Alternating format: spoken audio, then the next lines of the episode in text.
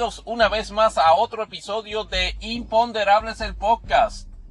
No, la agencia hípica no es, porque aunque en la agencia hípica hay, hay preguntas incómodas que incomodan a la gente incómoda, esto sin lugar a dudas sigue siendo un podcast que es producido por este de su amigo Tony Barrios, dándole las gracias nuevamente por escuchar, no sé, en este, en este podcast que está alojado en el sistema este, Spotify for Podcasters rapidito, este que no lo eh, prometí comentarlo en el episodio anterior como un programming note y no lo hice. Durante el, pasado mes este, fuimos notificados este, los clientes de Spotify for Podcasters que aparentemente se va a adoptar una nueva plataforma. De hecho, se adoptó ya una nueva plataforma para grabar este y, editar este podcast. Eh, lo que resultaría este en una, en una movida que me parece este hasta cierto punto este ridícula, ¿verdad? Este inaudita, porque el, propósito de Anchor, cuando originalmente fue creado, fue precisamente permitirle este, a personas en cualquier lugar del mundo poder crear, editar este, su, su podcast este, de, la comodidad de un app este, en, el, en, los sistemas operativos Android y iOS. Pues resulta que Spotify acaba de anunciar de que como parte de esa transición a, ese, a esa nueva plataforma de edición de podcast, eh, funciones particulares este, de la aplicación Spotify for Podcasters dejarán de funcionar. Me parece que en algún punto del mes de abril, no estoy seguro si abril, mayo junio, pero en algún punto de la primera mitad de 2024 dejarán de funcionar, incluyendo pero no limitado a la capacidad de grabar y realizar ediciones al podcast. Casi, casi nada, o sea, esencialmente este Spotify for Podcasters este se va se va a convertir en en una aplicación que no va a servir para nada a la hora de trabajar la de trabajar este la, la cuestión de edición de podcast. Así que estaré imponderables el podcast este anunciando próximamente el salto a cuál plataforma para seguir este trabajando podcast porque aunque debemos entender que la, la, la proyección si alguna este de, de penetración en, en, mercado que, que, provee Spotify es buena. No, eh, no, no, no hemos estado del todo convencidos precisamente de la eficacia de la misma. Eh, particularmente este, el, el, modelo este troglodita este de, pues, de, darle la oportunidad a alguien este de, de monetizar el término de contenido pero ciertamente eso, eso no, no, es ni siquiera lo más preocupante. Lo más preocupante es precisamente el cambio que ha implantado en, en, este momento y, y, que sería efectivo en la primera mitad de 2024. No sería posible grabar podcast on the fly, on, the move, on the go. O sea, en, ese sentido, imponderable, lamentablemente, por la dinámica este de, de, de nuestro trabajo y nuestras obligaciones, una de las formas que más, del 95% de los episodios imponderables del podcast han sido grabados de esa manera. Y aunque no tendríamos este inconveniente en un futuro, ciertamente, envolvernos en el modelo tradicional de grabación este de podcast con estudio y toda la cuestión, eso no es nuestros planes en este momento. Esto es podcasting, este, como yo llamo móvil. Nuevamente, Imponderables el podcast estará anunciando próximamente este, eh, la, a qué, a qué plataforma este se, se, se, se, adopta tal salto. Pero por lo pronto seguimos acá en, Spotify por podcasters. Y obviamente este Imponderable puede ser este conseguido en todas las plataformas de podcast, este, incluyendo la suya favorita. Y obviamente preguntas y comentarios a nuestra dirección de imponderables podcast yahoo.com. Imponderables el podcast está también en todas las redes sociales menos en X pero este, recuerden que también este, seguirnos en, nuestra nueva incursión este, en redes sociales, en el canal de TikTok. Nuevamente, no, no esperen ver a Imponderables haciendo el challenge este de, de, nada y decir, somos podcasteros. Por supuesto que, que, tenemos que hacer menciones, este, este, pautas en, la, en medio del episodio. y cosas así. Bueno, quién sabe. Por lo pronto, no, por lo pronto lo que estamos subiendo son audioclips este de de los episodios. Este, nuevamente les agradecemos que tanto en Threads como en TikTok, como en Facebook, este, como en Instagram sigan este, siguiendo, valga la redundancia, a Imponderables el podcast. Y obviamente han pasado unos cuantos días, no han pasado muchos días del, último episodio. Este, eh, el último episodio, este, Revenge of Dark Brandon 2, que nuevamente le, agradecemos que, que, lo escuchen y sigan escuchando también este, el anterior a ese, que es la Diabla Taylor's Version. Pues resulta, este, que nos, nos habíamos quedado, y ahora vamos rapidito a Impo USA en, en este primer segmento, este, nos habíamos quedado en que Donald Trump, el, hace como dos viernes recibió la agradable noticia que en el caso del, del pleito, del pleito civil, este, por, por fraude de él y de sus empresas, en la manera en que llevaba a cabo tareas de contabilidad fraudulentas en el estado de Nueva York, pues bajo la sentencia del juez Erro con, eh, perdón, una sentencia de casi 365, 365 o 370 millones de dólares. Este, wow. Y obviamente, este, eso jamaqueó el mundo maga lo jamaqueó y obviamente coronó una, una, semana este, en la cual no le había ido para nada bien. Toda, toda vez este, que efectivamente este, se le había anunciado previamente de que el caso de Nueva York, el, el caso criminal de Nueva York, este, por el hush money que le pagó a, Stormy Daniels, ese eh, se, se, estableció pues este el comienzo del juicio ya oficialmente para el 25 de marzo. Es decir, que en, plena época primaria, Donald Trump va a tener que dejar de ir a, a, rally o va a tener que partirse como en tres o cuatro, lo cual no es difícil tomando en consideración su volumen, pero este va a tener que efectivamente enfrentar un juicio criminal muchísimo antes de verano. Pero en una movida de, de, publicidad que entiendo que hasta que hasta cierto punto de manera le resultó, le resultó efectiva, y hasta cierto punto no la veíamos venir mucha gente este, que nos oponíamos de él. Resulta que ese mismo fin de semana siguiente, o en ese mismo fin de semana, se celebraba en Chicago este SneakerCon, que era esta, esta, esta, esta convención este, de los, de los especuladores, digo, este, de los entusiastas, este, de, los tenis de marca y de los modelos exclusivos y de los reissues, que tú compras un reissue en marcha en 60 y viene, coge, te lo pones dos veces y lo puedes vender en eBay en 400 pesos. Y entonces resulta que oh, Logan Behold, de la nada en esa convención, se presenta Donald Trump a presentar toda una serie este de. Toda una serie de, de, de línea de zapatos a, la ufanfa o estilo de él. Resulta que aparentemente una, una compañía que no dudo, aunque no se han establecido los elementos de identidad de los, de, los que están envueltos, estableció un acuerdo de licensing para crear una línea de zapatos, de sneakers. Este, y de hecho son tres, son tres modelos, el Friends and Family, creo que el POTUS 45 y el otro creo que el Ray Wave. Pero el que más, el que más ha impactado es el, Friends and Family, los, ya archifamosos zapatos este dorado, super tacky con la, con la T en el medio, como si fuese un sushi de Nike.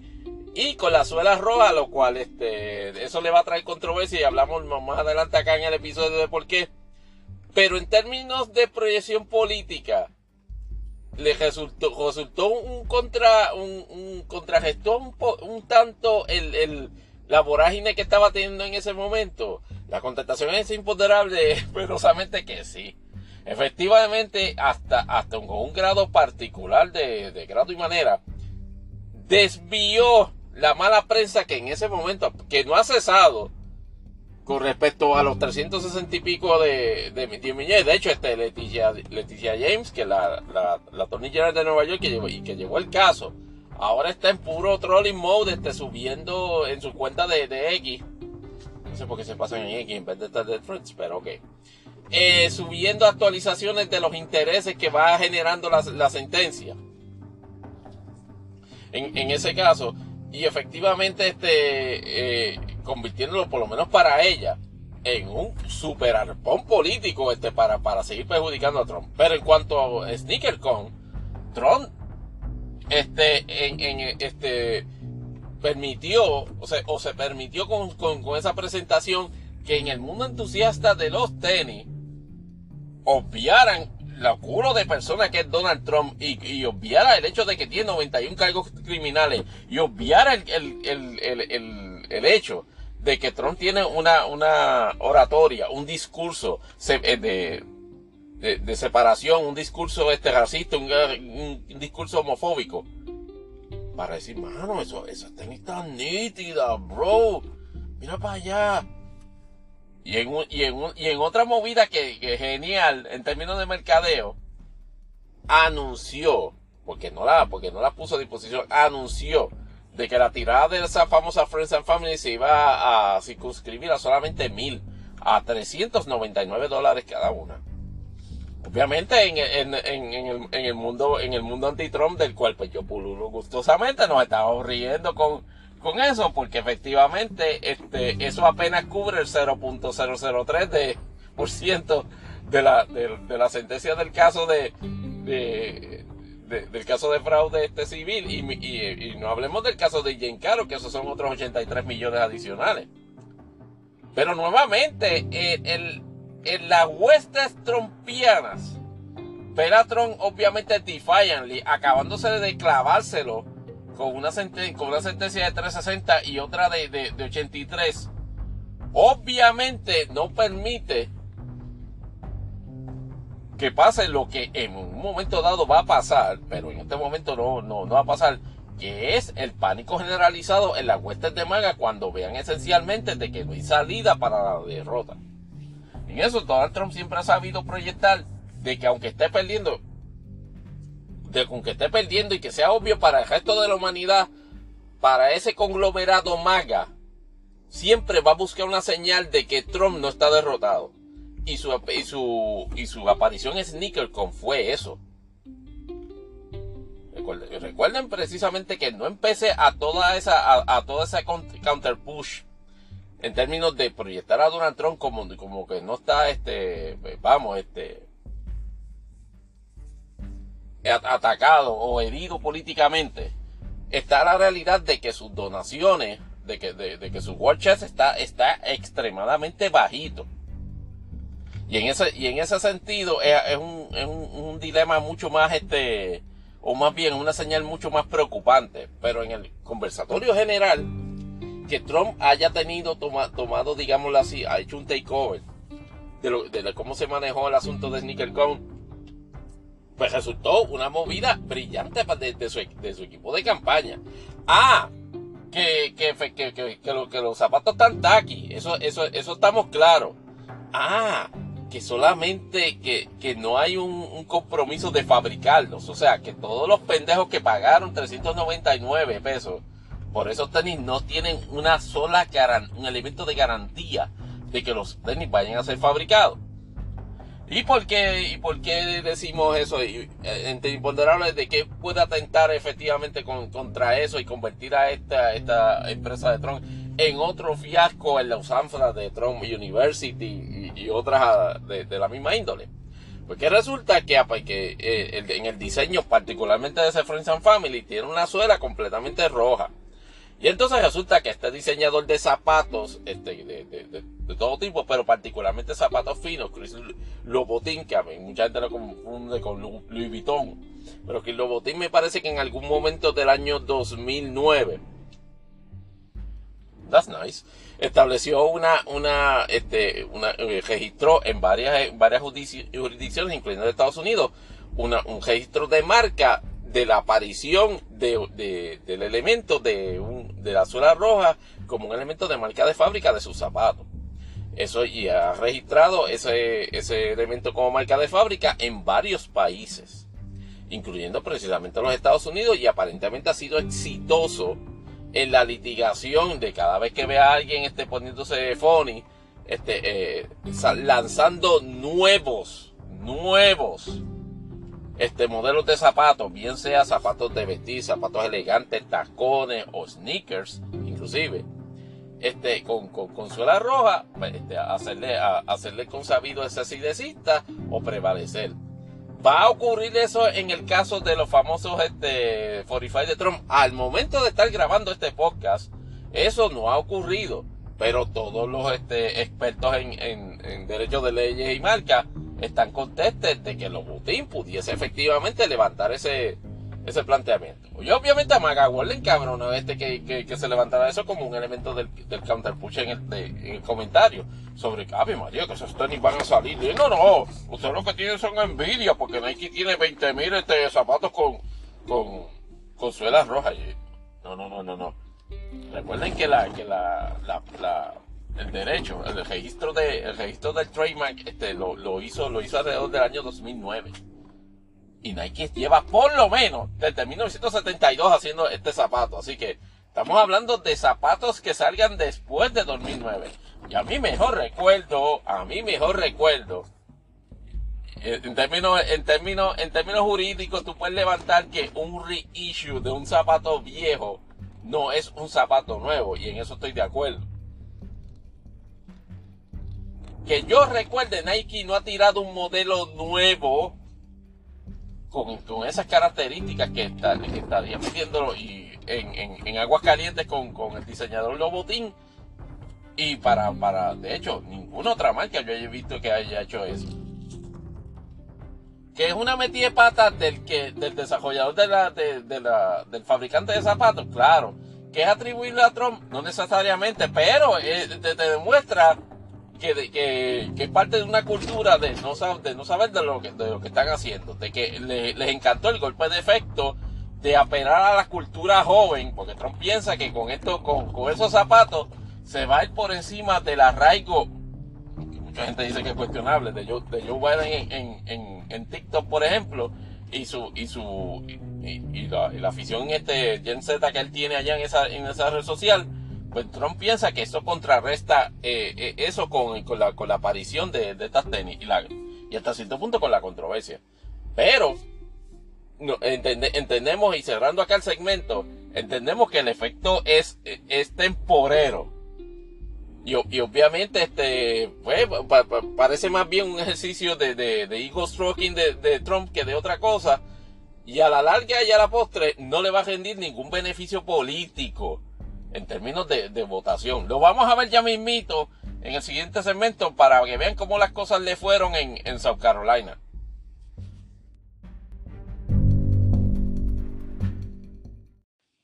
Antes de hablarle o, o, plantearnos preguntas sobre South Carolina y la primaria este, republicana, tenemos que obviamente ir a, la, a las aventuras de Sleepy Joe, de nuestro presidente Joe Biden que, que ciertamente este, este continúa este, en, digámoslo así, en la, en, la, en la batalla campal, particularmente con medios, en la percepción de que efectivamente, eh, como único issue que debería empujar este, según, según este mainstream media, al Partido Demócrata a reconsiderar lanzarlo a la, a, a la renominación a la presidencia de los Estados Unidos, el hecho de que está viejito.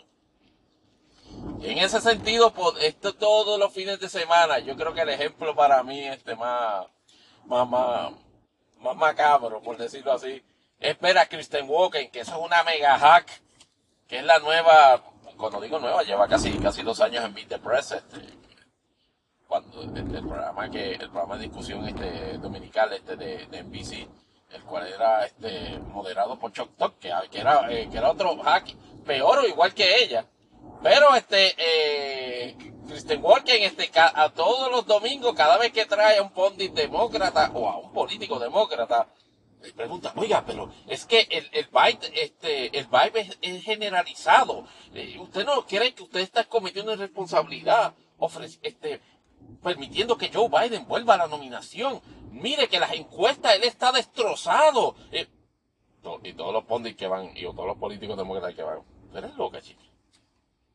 Gavin Newsom el, el, el, pasado domingo me, me reyó un montón que dijo, mira, pero sí que yo estoy viniendo aquí para precisamente validar la ejecución administrativa del presidente Biden en, en, to, en todos los renglones, el, su, su defensa este de, de, principios democráticos, su rechazo a posturas racistas este discriminatorias, este y, y, y, y misóginas, este como, como, como vamos a ver ahorita en el, en el caso este de, de Donald Trump.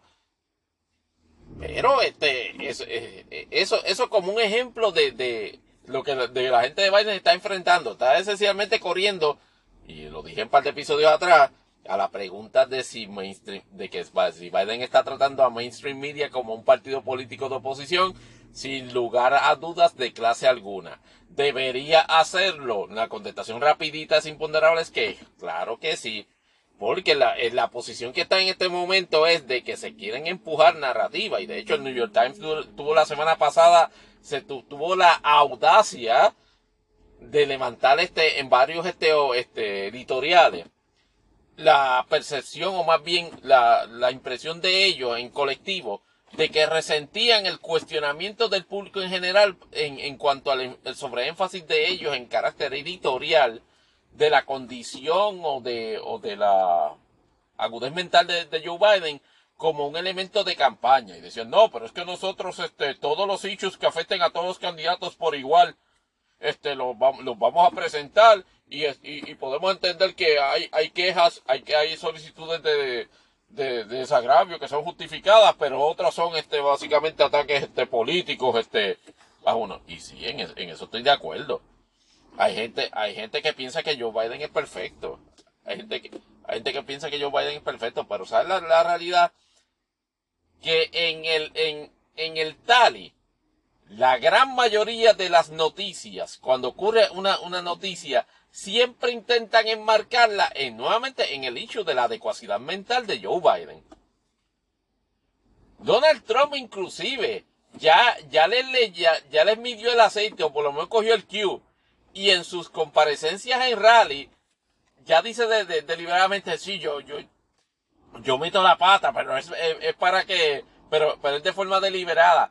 Claro, porque sabe que en el balance de la cobertura de sus gaffs versus los gaffs de Biden, los gaffs de Biden van a ser cubiertos de manera prominente.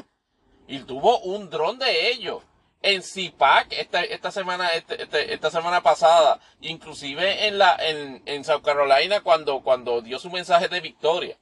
Pero volviendo este a, Joe Biden aparte de aparte de bregar con mainstream media como un partido político de oposición tiene que bregar con la situación de que efectivamente este el, el plan de gasto cuyo término va a vencerse en, para provocar un cierre del gobierno se es el primero de marzo.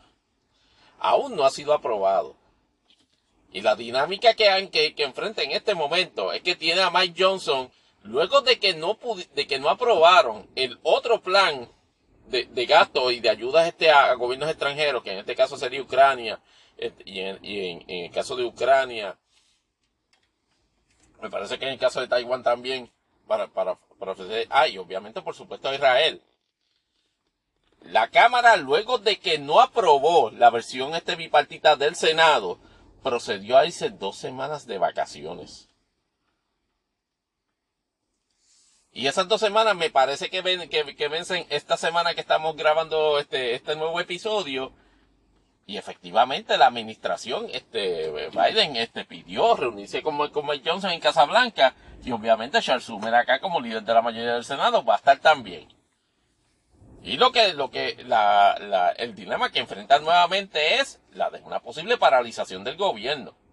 Porque todo, todo, la dinámica en cuanto a Mike Johnson, que no ha, que no ha tenido el recato de, de, de, de ser un cabalgante fálico de Donald Trump y de sus intereses, inclusive mientras estaba de vacaciones acabando de paralizar la gestión de la Cámara de Representantes que se supone que estuviese legislando, ¿ustedes lo que hizo? Se fue para mal al agua a tratarse con él.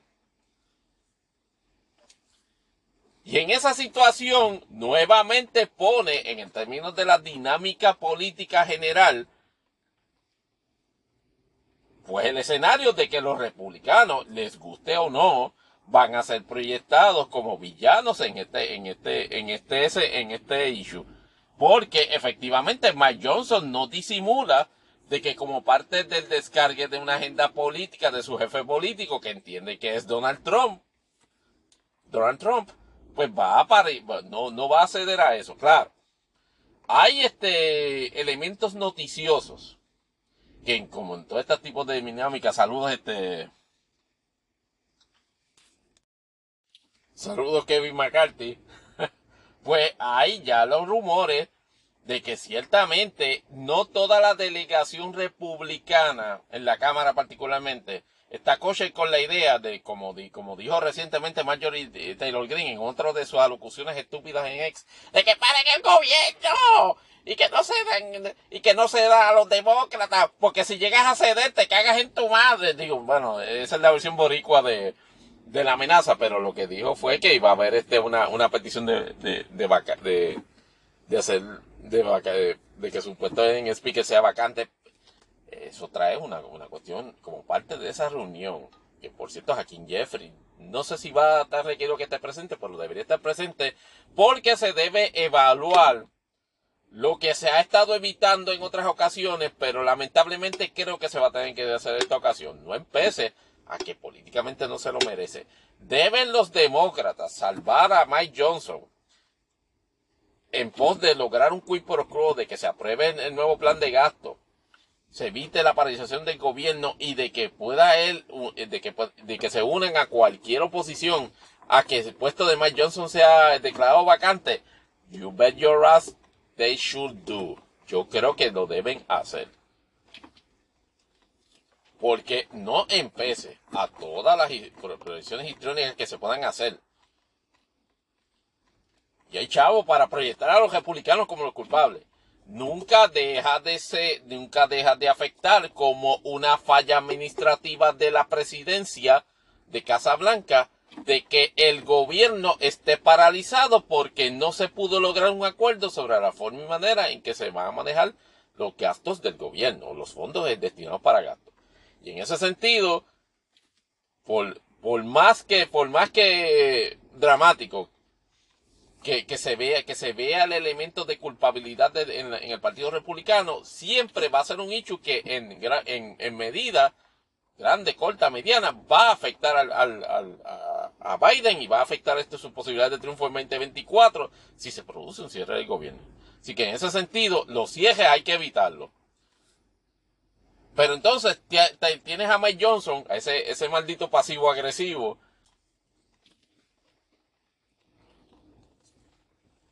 este, este, en la, en la, en la precaria situación de que miran, mirando donde, me imagino que esa reunión va a decir, pero muchacho, yo necesito que usted me vaque, este, porque Majority Taylor Green le va a pegar fuego a las cuatro esquinas si yo, si yo llego a... ¿En qué momento es que habría que hacerle ese compromiso? Debería ser en esa reunión, pudiese ser, le, reconozco que es un escenario que es un poquito complicado para establecer este la, la forma y manera en que debería, debería ejecutarse. Pero el tiempo apremia. El tiempo apremia, inclusive este, y como, como un, un colorario de, esa situación, está el hecho de que se acaban de cumplir dos años en la guerra de Ucrania.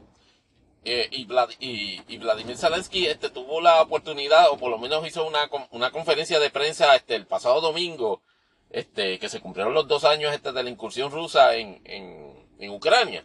Y efectivamente está, está, una, una situación este, de, desesperante.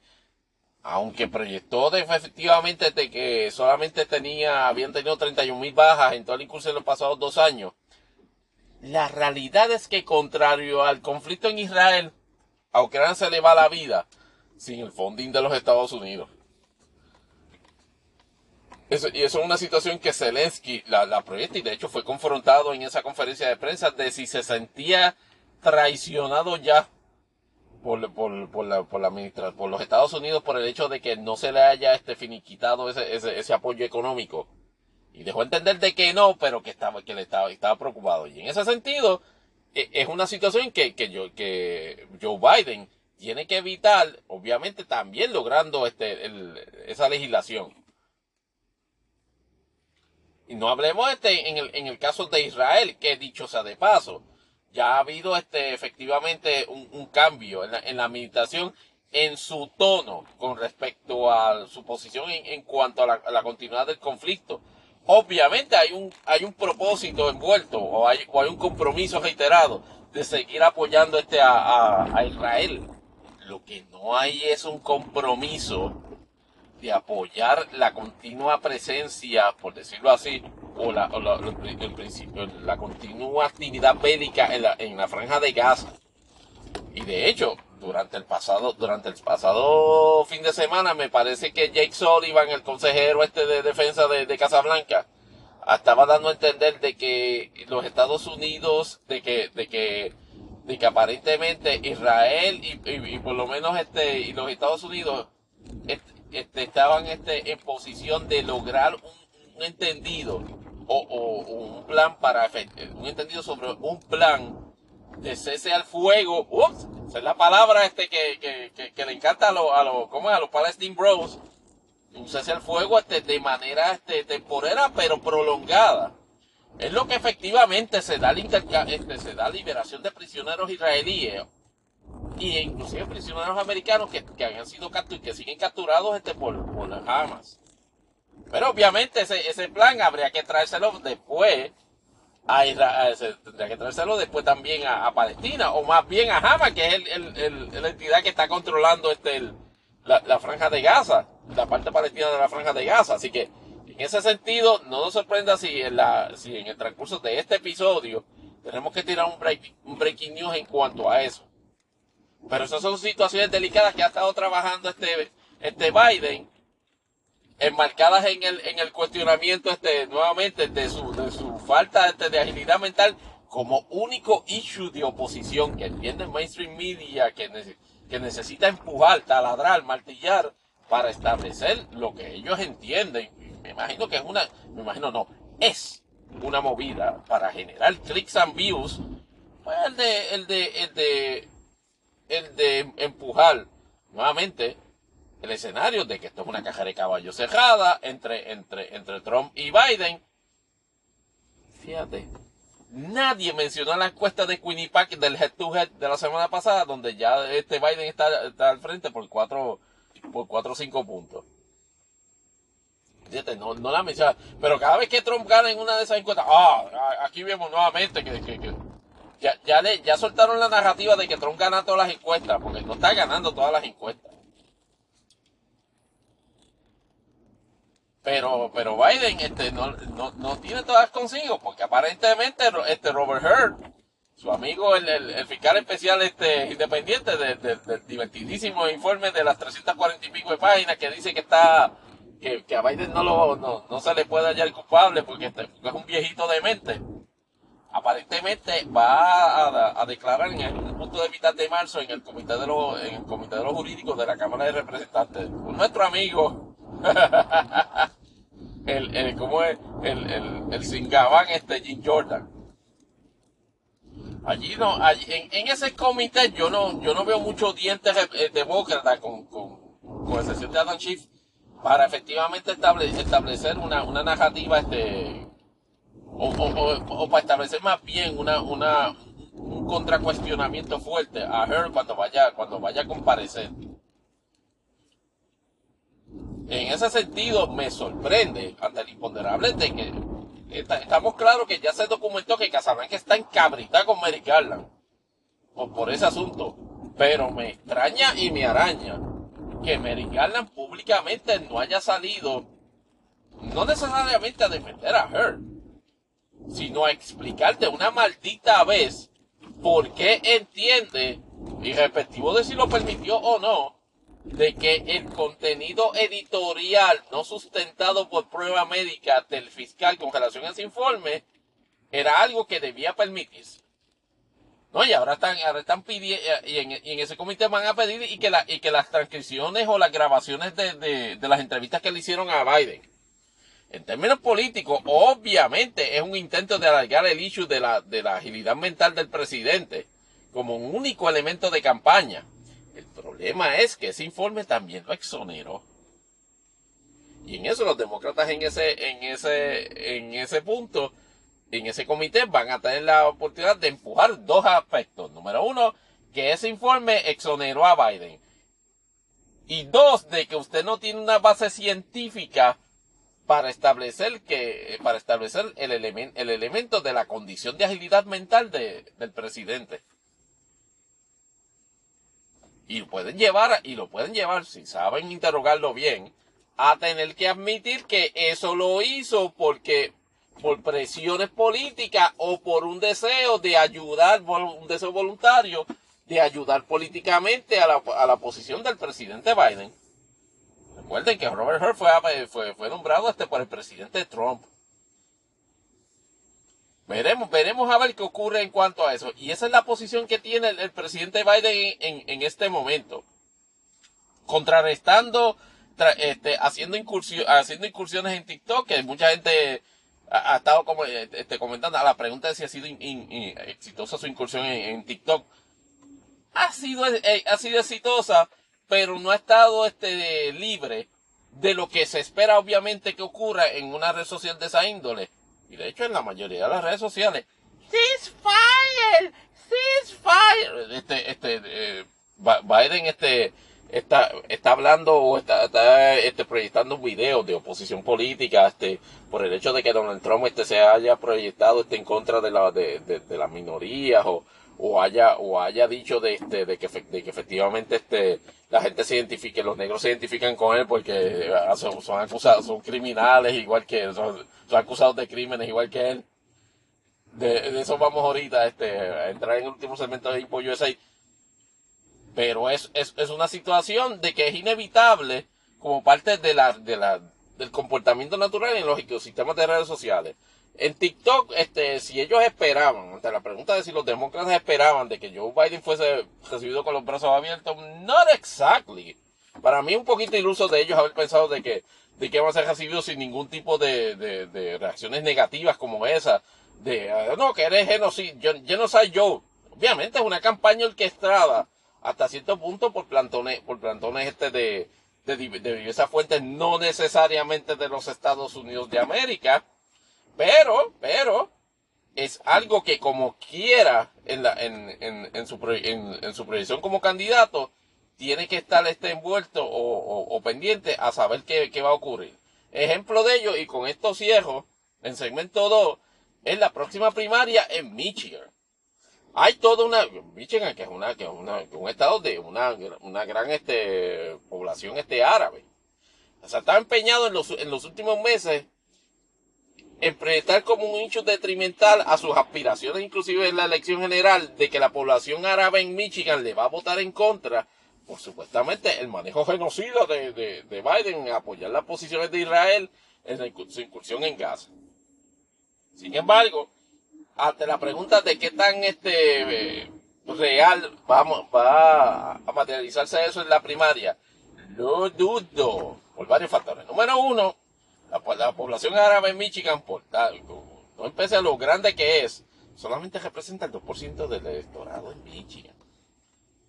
Las encuestas, pocas que se han hecho, este, estaban, proyectando en este, por lo menos me parece una que fue hace dos semanas, Biden ganando por 70% de esa primaria, estando Mary Williamson presente como segunda, como segunda este candidata, este, con nueve corrijo, 7-3, este, pues, 73% este Biden, 9% eh, Philip, eh, Williamson.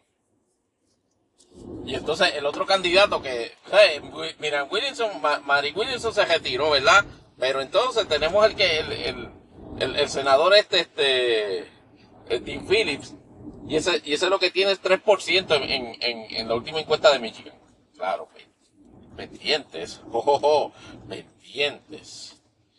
porque eh, si Biden saca, si, si, Biden va apretado, porque ahora también hay un, hay un movimiento concertado en Michigan de hacer una manifestación en esa primaria de votación on declare, porque saben obviamente que los dos candidatos no sirven. Si Biden presenta, si Biden gana esa primaria, vamos, si Biden gana esa primaria por menos de 70%, es decir, si Biden no saca más de 70% en esa primaria demócrata, uh, claro, la administración está clara desde, ya que, su postura férrea de defensa de Israel efectivamente no se, no se sostiene hasta noviembre. Y por eso es que ya están cómodamente hablando de, mencionando la de Sea-War. cese, cese el fuego. Y te están hablando de cese el fuego este, temporero. Pero está, claro que como parte inclusive del paquete de ayuda que se va, que se va a brindar a, países extranjeros, está una considerable cantidad para ayudar. precisamente a, poblaciones palestinas en, en, la franja de Gaza. Pero lo que, lo que se busca es, como, como elemento político, a ver si Bibi coopera, es que por lo menos se produzca un, un cese al fuego por lo menos hasta noviembre. Pero veremos a ver qué pasa y veremos a ver cómo eso se proyecta, inclusive en el mensaje de Estado, que es precisamente dentro de, me parece que es como tres semanas, ese mensaje de Estado. Veremos a ver. A la vuelta, este, culminamos con Info USA.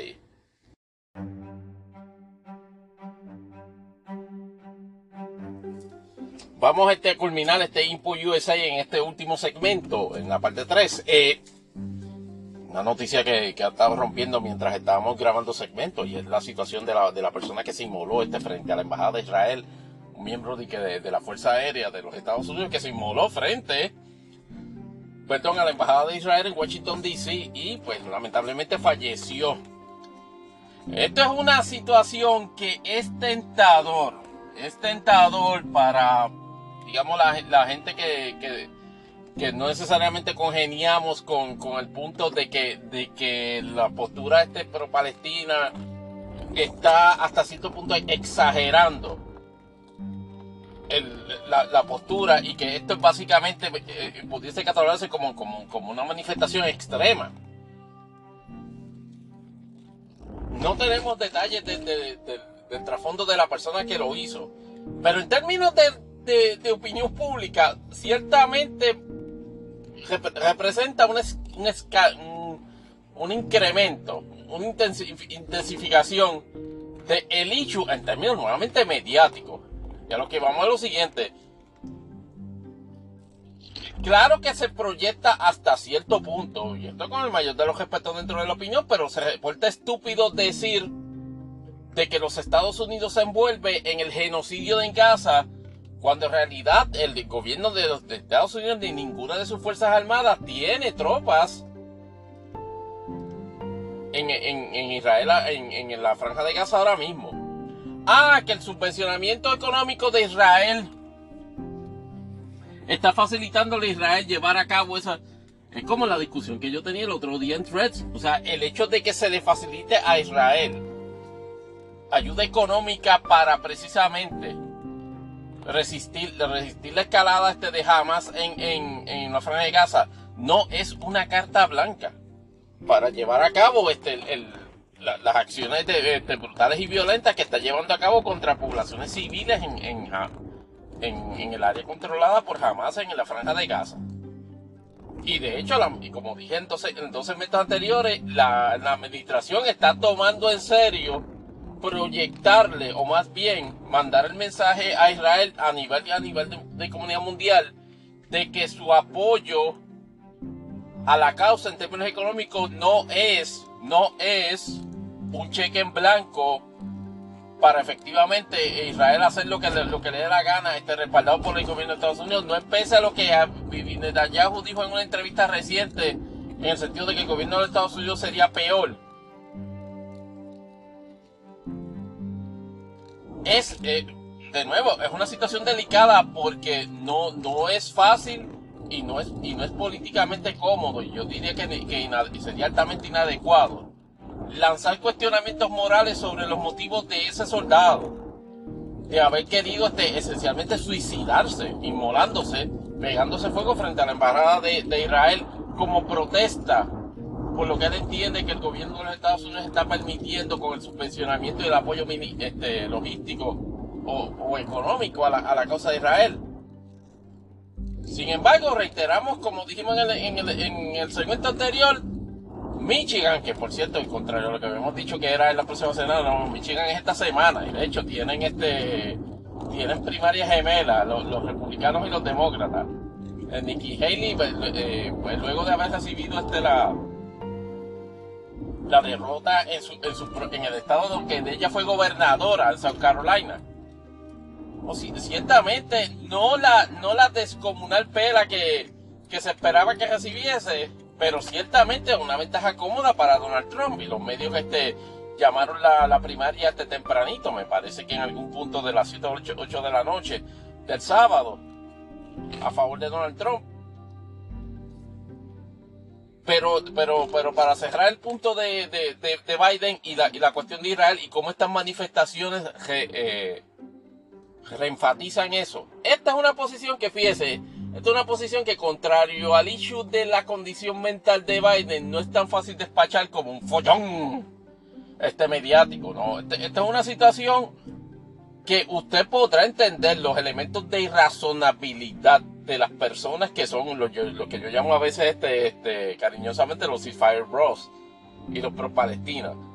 Pero cuando tú ves a una persona que lleva a cabo ese tipo de manifestación, tú no puedes, obviamente, no parar el gobierno y no actuar y, pretender querer actuar conforme a eso, no, porque se van a inmolar 300. Bueno, eso, es una decisión personal. Pero, pero, pero de que, de que en términos mediáticos es algo es, una connotación tan negativa, es una connotación negativa que no es tan fácil de despachar que si eso va a mover efectivamente a, dentro de la próxima semana tener una, una resolución o, noticias positivas sobre un cese al fuego, aunque sea temporal, prolongado entre Israel y las fuerzas de Hamas. Eso está por verse. Si, el, si, la información que se, que se reveló durante el pasado domingo y que discutimos en el segmento anterior se, se da. Eso como imagen de lo que, de, de, lo que ha pasado entre, entre segmento y segmento. Y obviamente entre segmento y segmento también Donald Trump este parece ser que lo que, que, las tenis no le no este lo, lo, tienen animado porque anunció y aquí es donde los elementos de prensa ve aquí la, la embarran porque no están del todo este, consistentes en la noticia aparentemente Donald Trump solicitó radicó un notice of appeal al Tribunal de Circuito de Apelaciones este, para, efectiva, para efectivamente de, Nueva York, este, para efectivamente apelar la sentencia, dejó el, el, el, el, el dragón, el gorón, este, relacionada pues al caso de, de, de, las empresas Trump y a Trump, la de los 354 millones.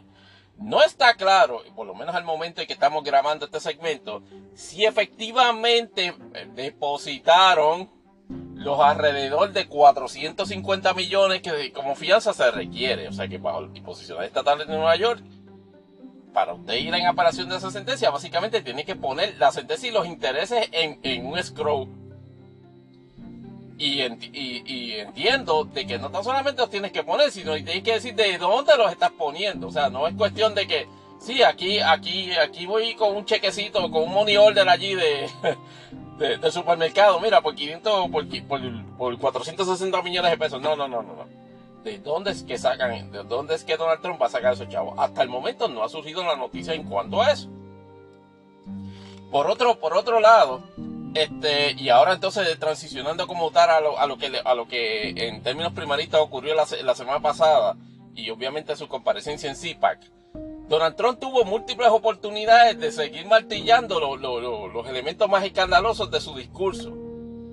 Allá en CIPAC, o, no, no, sé si fue en CIPAC o en una, en una, una conferencia este de, una, de un grupo este de, personas negras de carácter conservador, manifestó de que el arraigo que tiene él, según él, ¿verdad? En la, en la comunidad este negra, se debe a que las personas negras se identifican con él porque él ha sido, porque ha sido víctima de, de, acusaciones, de acusaciones de manera injusta. Claro, en, el, en una cosa es como lo dijo y otra es el contexto que lo dice y otra también es el hecho de que él se cree hasta el imponderable de si es efectivo ese, esa, ese discurso. Pues no, es, extremadamente estúpido porque primero que nada hay que establecer que históricamente Donald Trump es racista.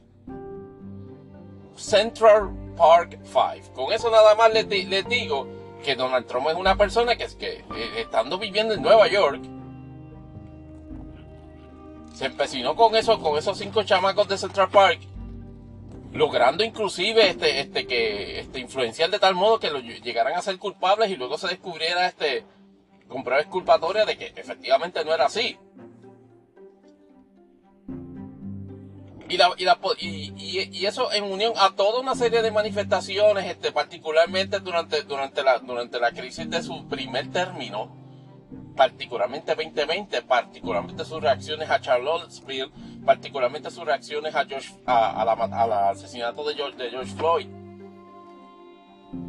hacen que mensaje de 2024 en ese sentido que la gente negra me quiere porque, han sido procesados igual que yo. Gente negra que ha sido procesada igual que él, no está en la libre comunidad, básicamente eh, haciendo su vida como si fuera, como, como, como si nada hubiese pasado. Y estaría ciertamente en la cárcel, sumariado en espera de procedimiento judicial por el mero hecho de ser negro. Entonces es que Donald Trump, ante el imponderable de si, resulta efectivo ese, ese discurso, no, resulta es no tan solo taqui, sino racista y también estúpido. Porque políticamente trata de, ahora digo yo, de endilgarle un carácter monolítico a la comunidad negra y decir que los únicos intereses con los cuales una persona blanca como él puede conectar con, con la comunidad negra es cuando están siendo causados criminalmente, como quien dice. Ustedes saben lo que es estar este, siendo acusado por cometer delito y por eso es que ustedes me quieren y por eso es que les gustó mi mugshot.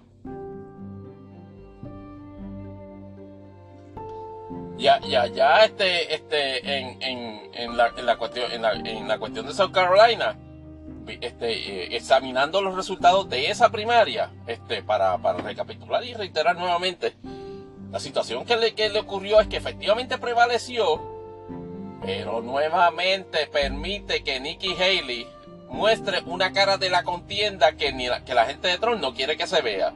Y la cara de la contienda que no quiere que se vea es precisamente el hecho de que no, de que la, de que no es un voto mayoritario, de que no hay una, preferencia absolutamente mayoritaria sobre Trump dentro de las huestes del Partido Republicano en ninguna de las contiendas que Donald Trump ha tenido hasta ahora contra Nikki Haley en, en One on One ha podido sacarle más del 70%.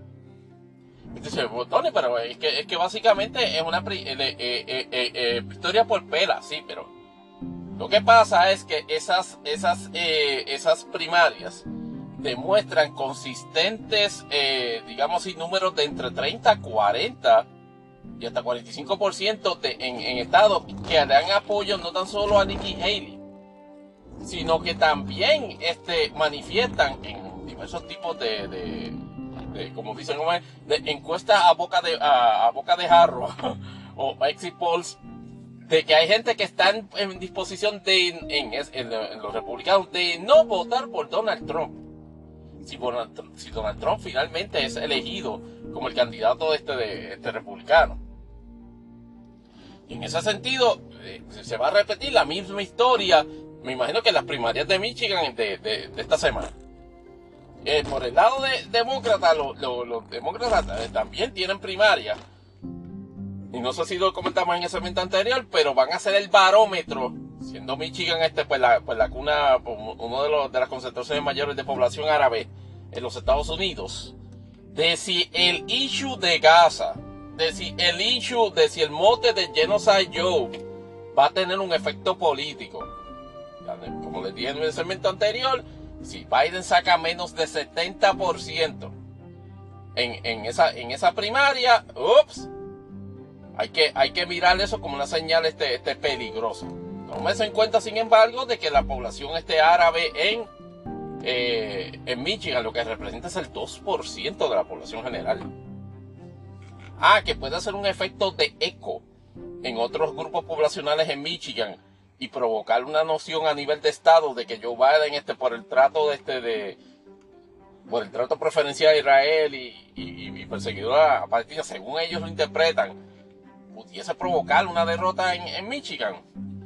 Este podcastero y este podcast piensa que en este momento no, pero no puede negar que estará mirando con cierta, con, cierta curiosidad el desarrollo de la contienda en Michigan en esa primaria.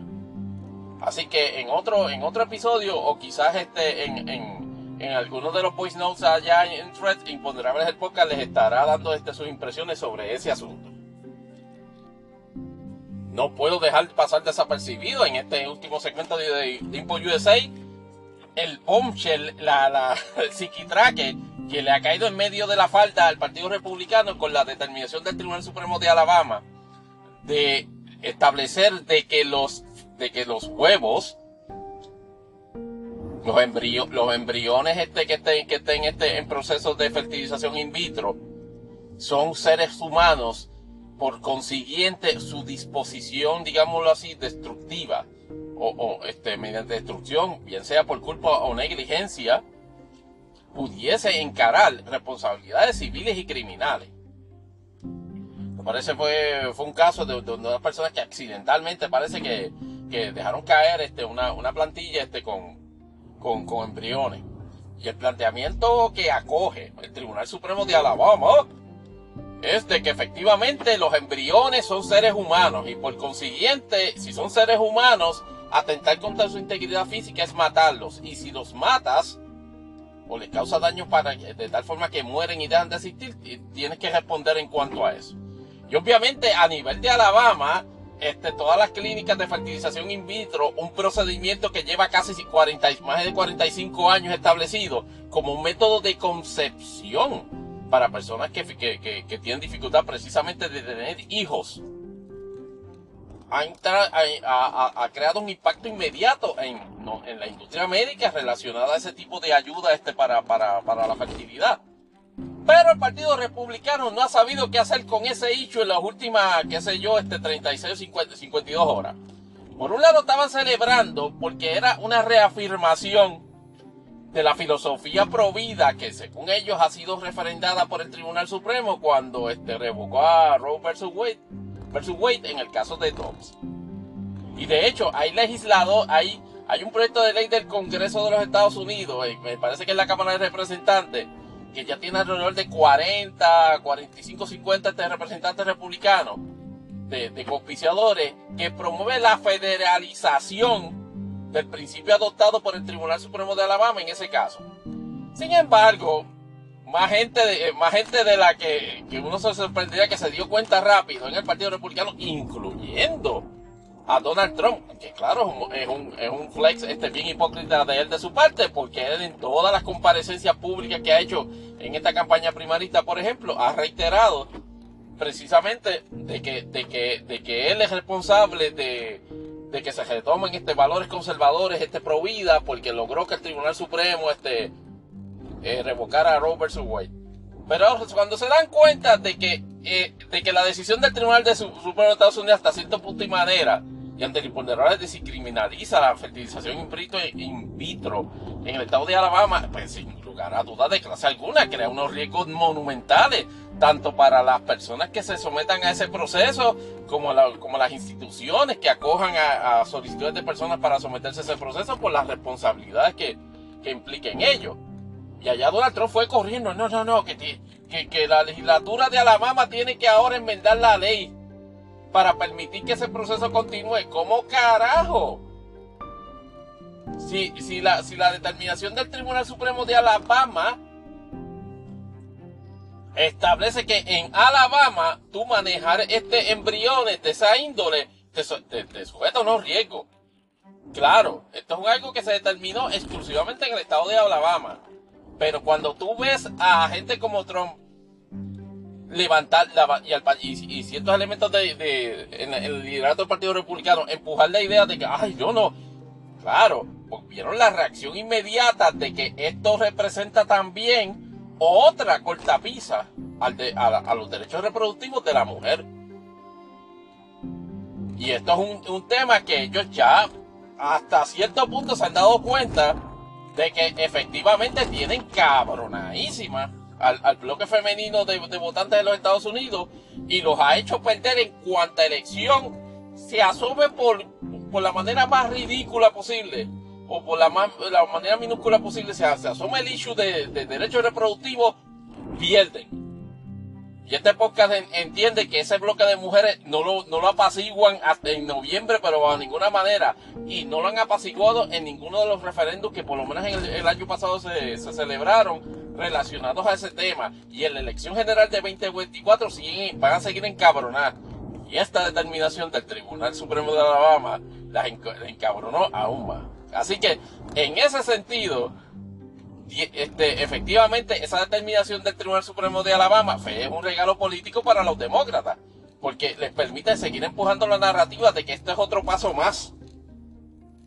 de, los, de los republicanos para sencillamente tratar de controlar todos los aspectos de la, de, de la vida y de los derechos reproductivos de la mujer.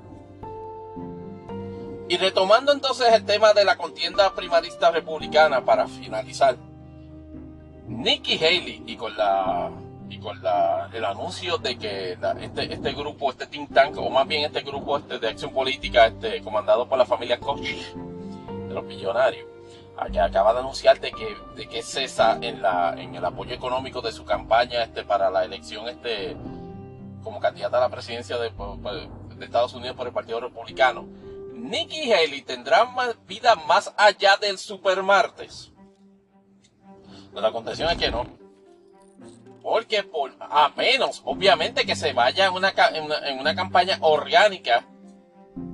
Pero yo dudo que una campaña orgánica, digámoslo así, este, que, que se empeñe en moverse a través de, de redes sociales, incluyendo YouTube, no le va a permitir estar en una competencia reñida una vez este Trump llega a Supermartes y esencialmente clinché, como se dice en términos políticos técnicos, el número de delegados que se necesitan para la nominación a la presidencia. Políticamente, la presencia de Nikki Haley es otro regalo político para los demócratas porque esencialmente provee dos, dos elementos. Uno, rompe la narrativa de que Donald Trump está este, contra lo que dijo el sábado en la noche este, recibiendo un apoyo unificado del Partido Republicano.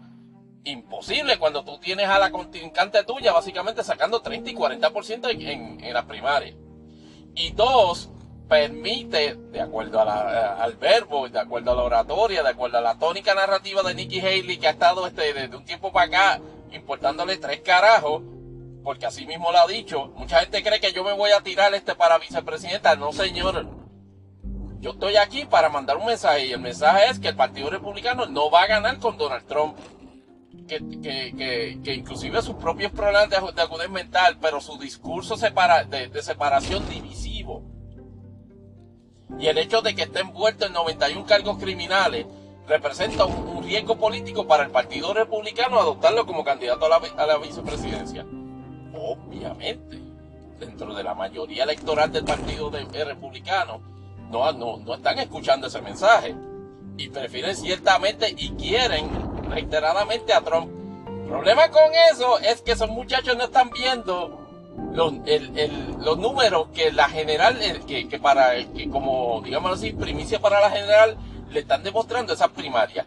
Y mientras más ocasiones se muestren esas contiendas primaristas, ese elemento de la marcado al grado de división en el Partido Republicano en cuanto a eso, más le conviene al Partido Demócrata, porque eso permite efectivamente que la masa de independientes, inclusive de moderados, e inclusive republicanos de centro, este, consideren positivamente a Biden.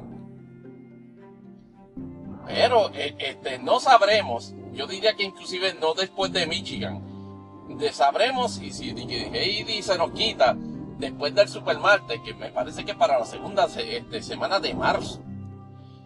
Ya para ese tiempo, y confirmado, digamos, y asegurada la, nominación de Donald Trump, va a ocurrir un pequeño detalle y es que va a, comenzar a finales de ese mes el primero de los cuatro juicios grandes de criminales contra Donald Trump. En el caso de Nueva York, donde ya el fiscal Alvin Bragg, y con esto ciego ciego, promise promise, solicitó de que se le impusiera una orden de, mordaza a Donald Trump porque ya, ya está oliendo el fiscal Braggs de que ya mismo Trump empieza a atacar a, a, gente que aparece en la lista de testigos del Ministerio Público en ese caso. Para básicamente, para que, para que el grupo de sus huestes le empiece a hacer el doxing, le empiece a perseguir y, la, y la persecución y afectar el resultado del caso. ¿Qué va, qué va a pasar en, en, cuanto a eso? ¿Qué va a pasar en, en, cuanto al caso de el caso de los documentos en Maralago? Que dicho sea de paso, acaba de solicitar también la paralización del mismo, planteando el mismo argumento de la inmunidad que está levantando en el caso de interferencia este, de insurrección el día 6 en Washington DC. Quizás en este episodio se, se, lo, se lo hablamos, pero si no, hablamos en, el próximo segmento de Impo USA en nuestro próximo episodio. Pero esta se cierra y a la vuelta le caemos a Impo PR con toda la situación del caso de, de, Elo Molina, y el hecho de cómo va la contienda, por lo menos en nuestra, percepción, la contienda primarista entre, entre, entre Pedro Pierluisi y Jennifer González, donde creo que Jennifer ya está levantando bandera blanca a la vuelta. Ahora vamos al el segmento de InfoPR, que lo considero uno de los más cortos en la historia de Imponderables el podcast. Porque percibo sencillamente de que no hay mucho cambio en, las discusiones. Eso sí, eso sí. Ahí hay, un tema que no había tocado en, el, episodio anterior por falta de tiempo. La dinámica de los estudiantes en redes sociales. Eh, de estar haciendo este TikTok, este particularmente que fue que surgió inicialmente, donde se muestran condiciones, este, pues vamos, infrahumanas, si se quiere llamar así, de, de, la planta física de escuelas. El Departamento de Educación tiene, este, tiene que tener cuidado con la manera en que trata de regular eso, porque eh, al, igual, al igual que los empleados públicos, los estudiantes tienen derecho constitucional a la expresión. Eso incluye, sin lugar a duda, hacer denuncias sobre la condición de las escuelas.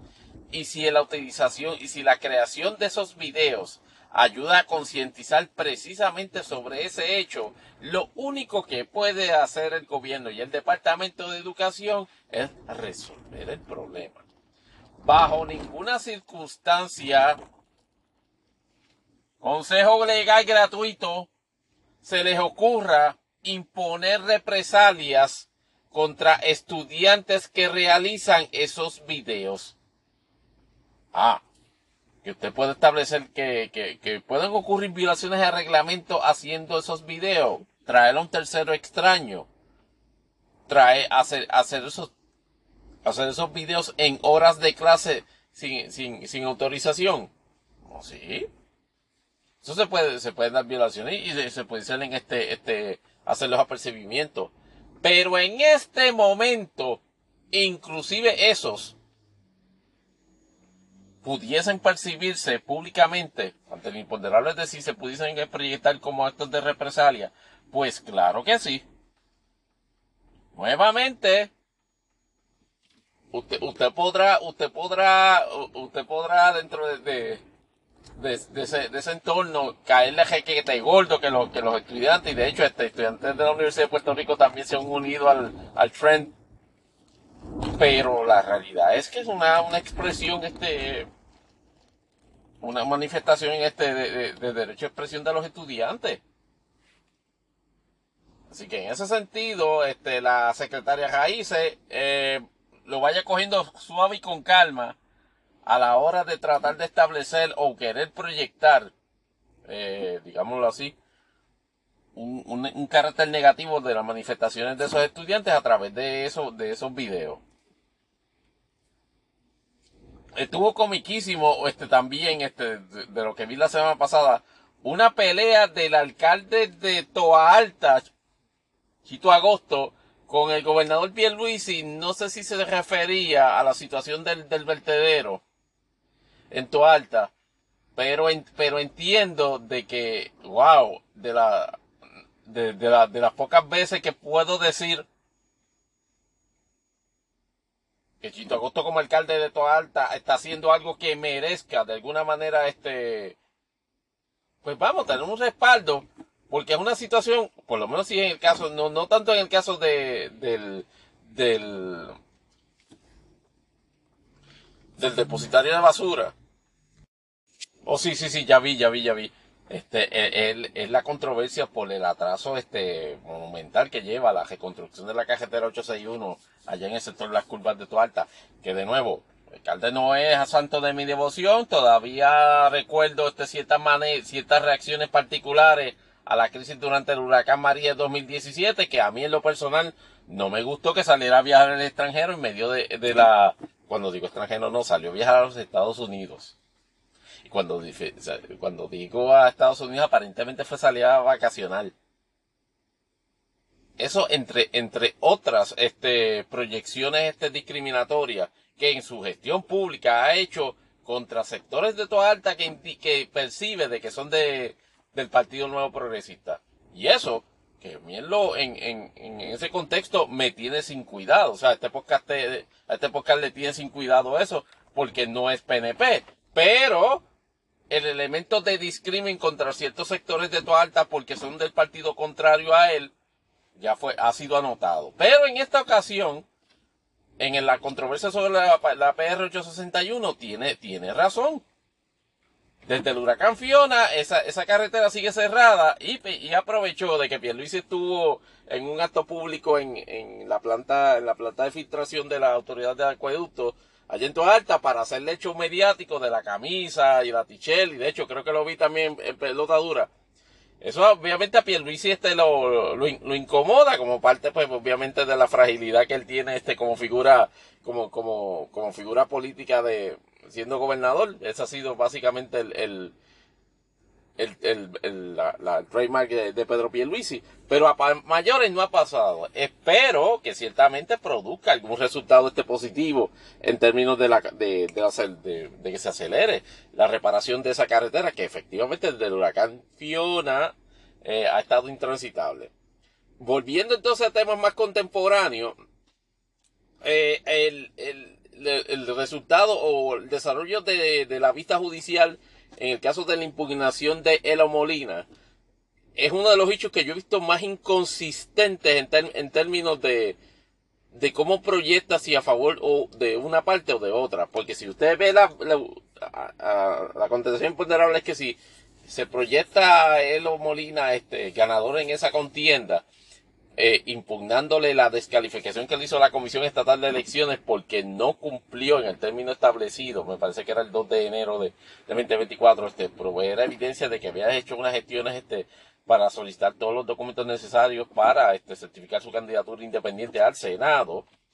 Eh, pues eh, usted ve videos de la vista que se suscitó el pasado viernes y puede ver claramente que por lo menos el, tribunal, y obviamente sin, sin, que se interprete de que, de que estaba ya adelantando criterios, pero surge un cuestionamiento persistente sobre el hecho de cómo declaraciones oficiales de la comisión, incluyendo este correo electrónico dirigido a, Eliezer Molina, establecían una, una o, una permisión de continuar el procedimiento o, unos, o un señalamiento de errores subsanables.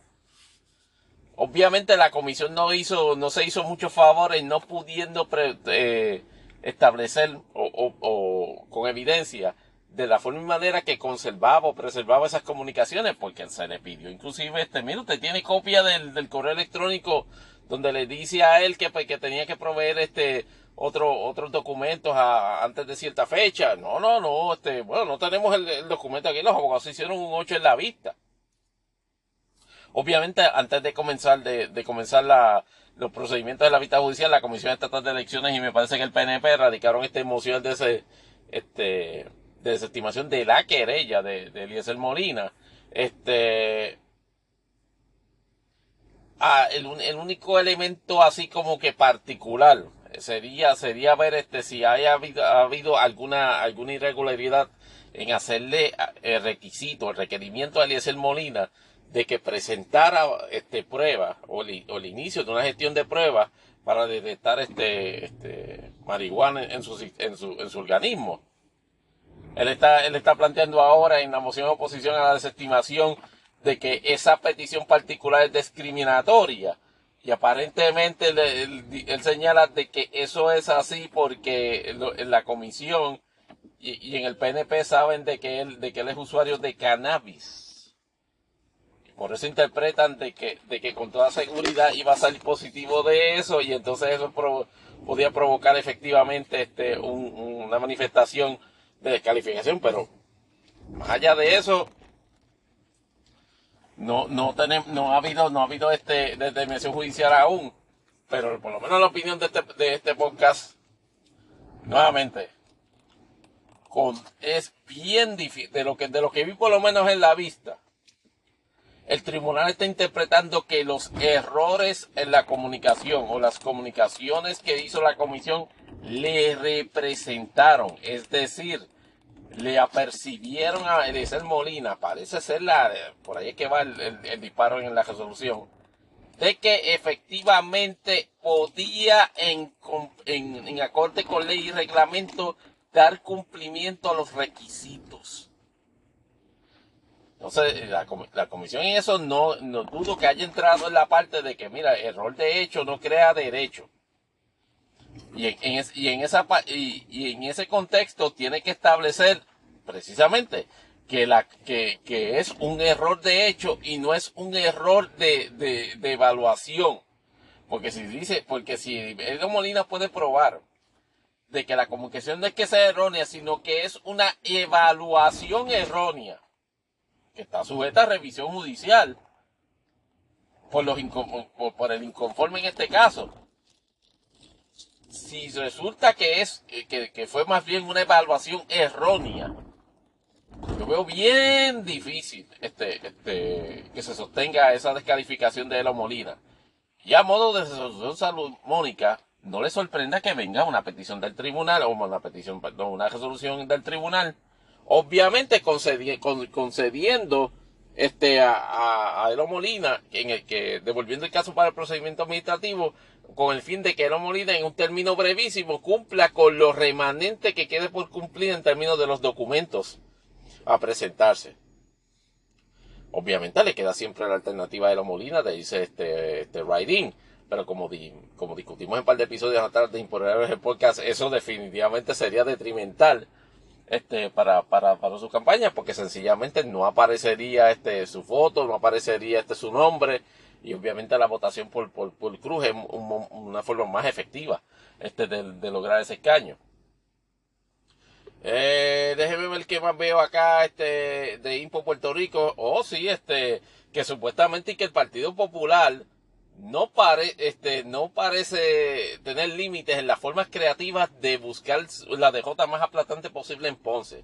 Porque aparentemente están considerando extenderle el término a, a la candidatura provisional de, de el alcalde de Ponce, el alcalde Irizarry, porque como recordarán, está en un procedimiento criminal, donde se está obvia, obviamente este, eh, eh, enfrentando ciertos atrasos porque el, acusado, que es el alcalde, está, está planteando este de que de, ciertos elementos de, en, el, en el foro que jueces que pudiesen tener intereses encontrados, inclusive con el, con el opositor de él, que es el licenciado Pablo Corón, que si usted ha postulado 30 segundos en Ponce, sabe que es una leyenda jurídica allá, allá en Ponce por todas las razones que este podcast no va a mencionar en este momento. Pero este, el planteamiento del alcalde Irizarry es de que efectivamente eh, es un foro, eh, eh, es un foro donde va, donde los jueces que están este, los jueces que están evaluando el asunto pudiesen estar este con intereses encontrados, claro. Él no ha tenido prueba para, para establecer eso, así que veremos a ver qué resuelve finalmente el tribunal de primera instancia en, en cuanto a eso. Corrijo si no lo había hecho antes, pero es el alcalde Luis Irizarry Pavón. De hecho, la dinámica, la dinámica en cuanto a extender el término se refiere a que estando próximo a vencer este, el término que se le había dado precisamente este, para que retirara su candidatura, eh, el partido parece que quiere, quiere no, no permitir que él a su vez pueda, usar eso como, como bomba política el que sea destituido, por decirlo así, como candidato antes de la vista preliminar. Que finalmente, o por lo menos hasta ahora y al momento que estamos este, grabando este episodio, está para, para, para mediados del mes de marzo. Toda seguridad, eh, eh, de, la información que, que, que, se tiene y que se ha discutido en este y en otros podcasts que tienen mayor énfasis en política de Puerto Rico, es claro que con toda seguridad se le va a hallar causa este probable en ese caso. ¿Qué, va a hacer el Partido Popular luego del 14 y 15 de marzo? ¿Va a esperar que Disaje Pavón voluntariamente se da el escaño? ¿O va a venir este Disaje Pavón a decir, no, este, yo no voy a hacer el escaño hasta que venga una convicción? hecho una convicción se, una convicción se puede producir este tan, este, tan espectacularmente tarde como por agosto septiembre. Apenas, apenas este dos meses antes de las elecciones. Veremos, veremos en esa parte. Lo otro que estamos mirando es que Tatito Hernández y, la, y, su comedia de errores este, continúa en el caso este de, de, la, de la representante Lizy Burgo, que nuevamente la, situación, la situación que plantea ahí, y la habíamos discutido también en el episodio anterior este, brevemente, es de lo que, de lo que se está evaluando a nivel judicial, es de que eh, eh Tatito Hernández no ha podido probar que su que la determinación particular de la Cámara de suspender este los, los, trabajos y llevarlos a cabo este de forma remota por, por una por una aparente crisis del COVID-19 amerita efectivamente este haya sido este eh, producto de otra cosa que no haya sido no permitirle a la, a la representante que esté sin mascarilla. Y eso, y eso representa un problema. Porque, porque Tatito obviamente le está dando la, dándole, queriendo darle la vuelta, circunvalar este, el ruling anterior, en el sentido de que había que permitir a la representante estar entonces en el hemiciclo y no proyectarse, este, no coger la L, pues en vez de, en vez de coger la L, lo que hizo fue que ah, este, empeoró las cosas. Ahora tiene que ahora está este, peleando como este por su vida para demostrar que la cámara obviamente tiene un ejercicio tiene tiene la facultad de, establecer este administrativamente cómo corre sus procedimientos pero hasta ahora no ha podido con evidencia científica si se le quiere llamar de esa manera establecer que está justificado el, la implantación este de, del aislamiento de, este, de los trabajos en la, en la Cámara, establecer la modalidad remota por el COVID-19. De hecho, es la única entidad en todo el gobierno, incluyendo a su cuerpo hermano en el Senado, que está estableciendo eh, esa, e, ese plan de emergencia. Porque en el Senado, donde inclusive está este, comparte, comparte la misma facilidad física, en el Senado no hay este declaración de emergencia en el, de trabajo remoto en el, en el hemiciclo por, por emergencia de COVID-19, pero eh, de nuevo, eh, a quien, a quien le agrada eso, pero como usted no tiene idea, es al alcalde de Dorado, que lo que ve ante el imponderable de si esto refuerza aún más el hecho de que, de que Tantito Hernández va a ser vapuleado, tanto de su aspiración a la alcaldía de Dorado como de la vida política de Puerto Rico, por lo menos en el próximo cuadrenio, eso es casi un, un foregone conclusion en este momento. Y que el último este, nota de Impo PR con la que cierro es que efectivamente este no eh, Jennifer González este volvió a hacer volvió, a hacer otra aparición y esta ocasión es para reconocer que sus recaudos están este bajitos este en, términos este de, de, su lucha primarista contra Pedro Pierluisi y ha, estado tratando de, digamos así, este, de establecer un discurso racional, de racionalizador, en el sentido de que, bueno, los fondos no son los que votan, votan la gente. Eh, eh, eh, es patéticamente obvio de que son un reconocimiento de que su campaña está muerta, muerta, muerta.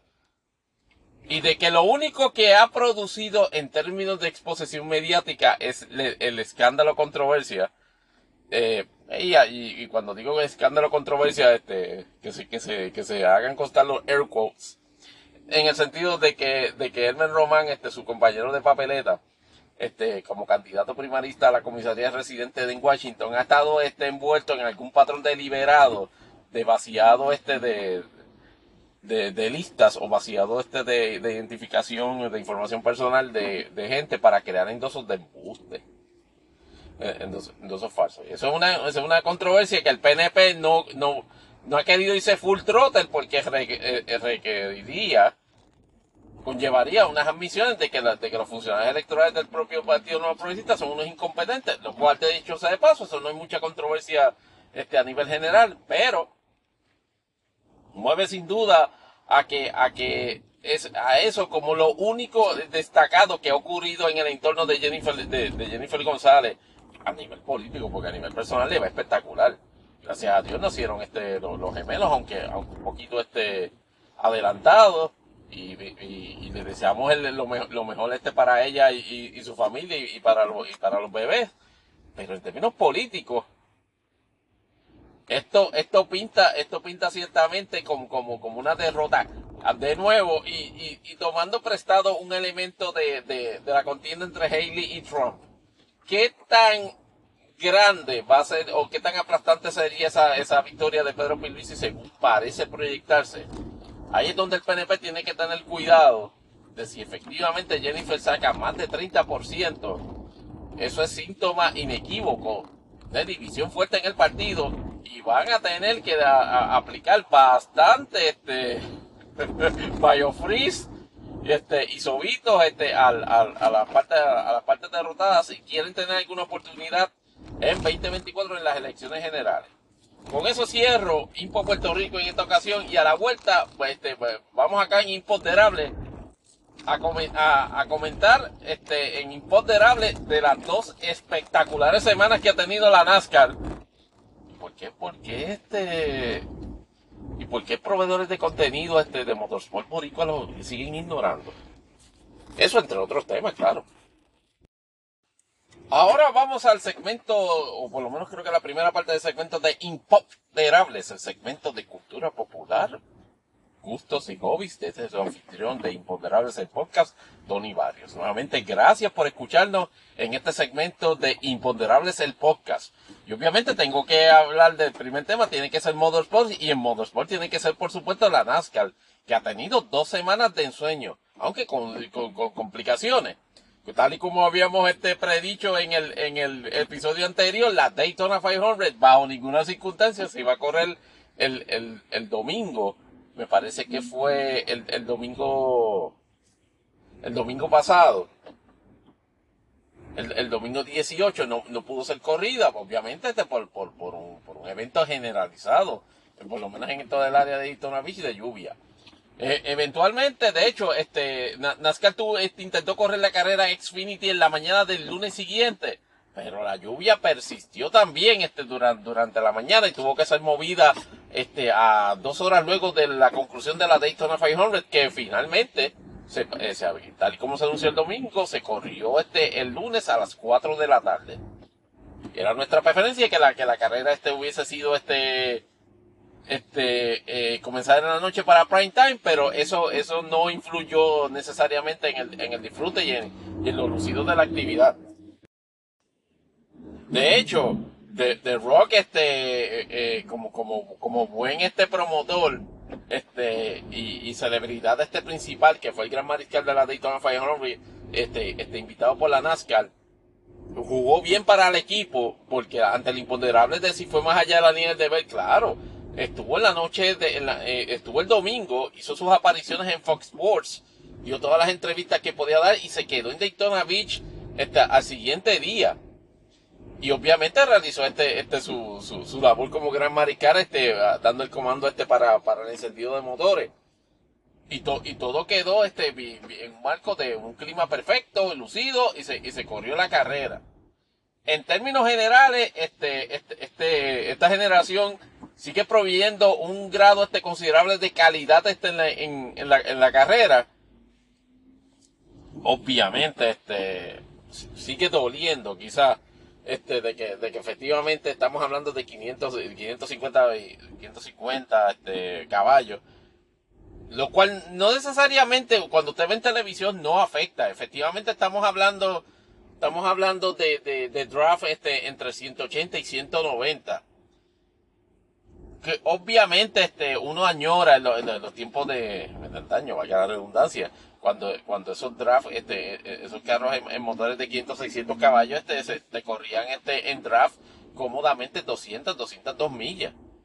Pero que en, en el, en el empeño en que interpretas de que 200 millas no es una, no es una velocidad segura para correr en draft, pues efectivamente ha, ha ha, establecido las modificaciones técnicas para, tener este producto que no está necesariamente mal.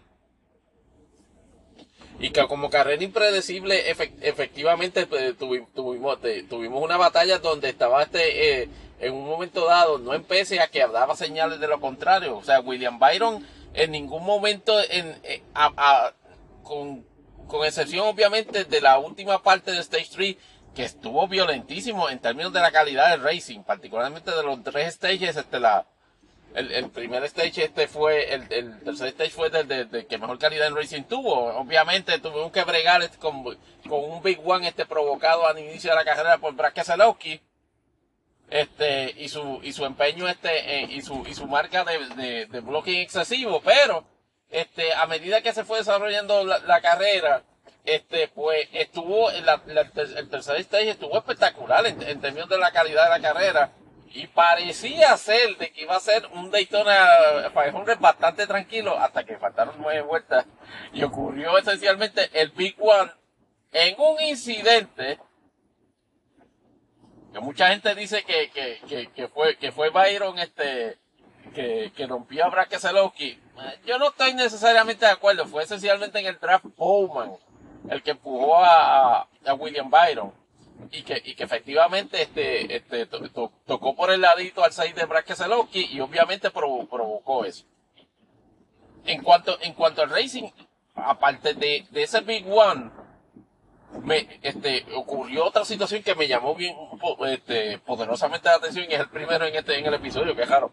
Y se lo estaba comentando a Taylor Kitchen allá de, About the Yellow Line, este, la, la host de About Yellow Line le estaba comentando de que noté que en esta ocasión, al final de la carrera, se estaban dando un puesto espectacular para comenzar a hacer los pits en grupo. Y yo veía que la carrera llegando a, qué sé yo, 14, 13 este, vueltas para finalizar. Y todavía no acababan de dar el último, el último, la última sesión de pit, de pit en grupo. De correr en pit road.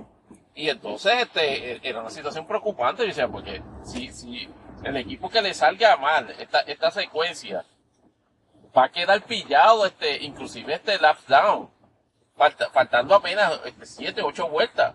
Pero aparentemente eso no ocurrió. Lo que sí provocó una traición descomunal fue obviamente ese, ese primer Big One.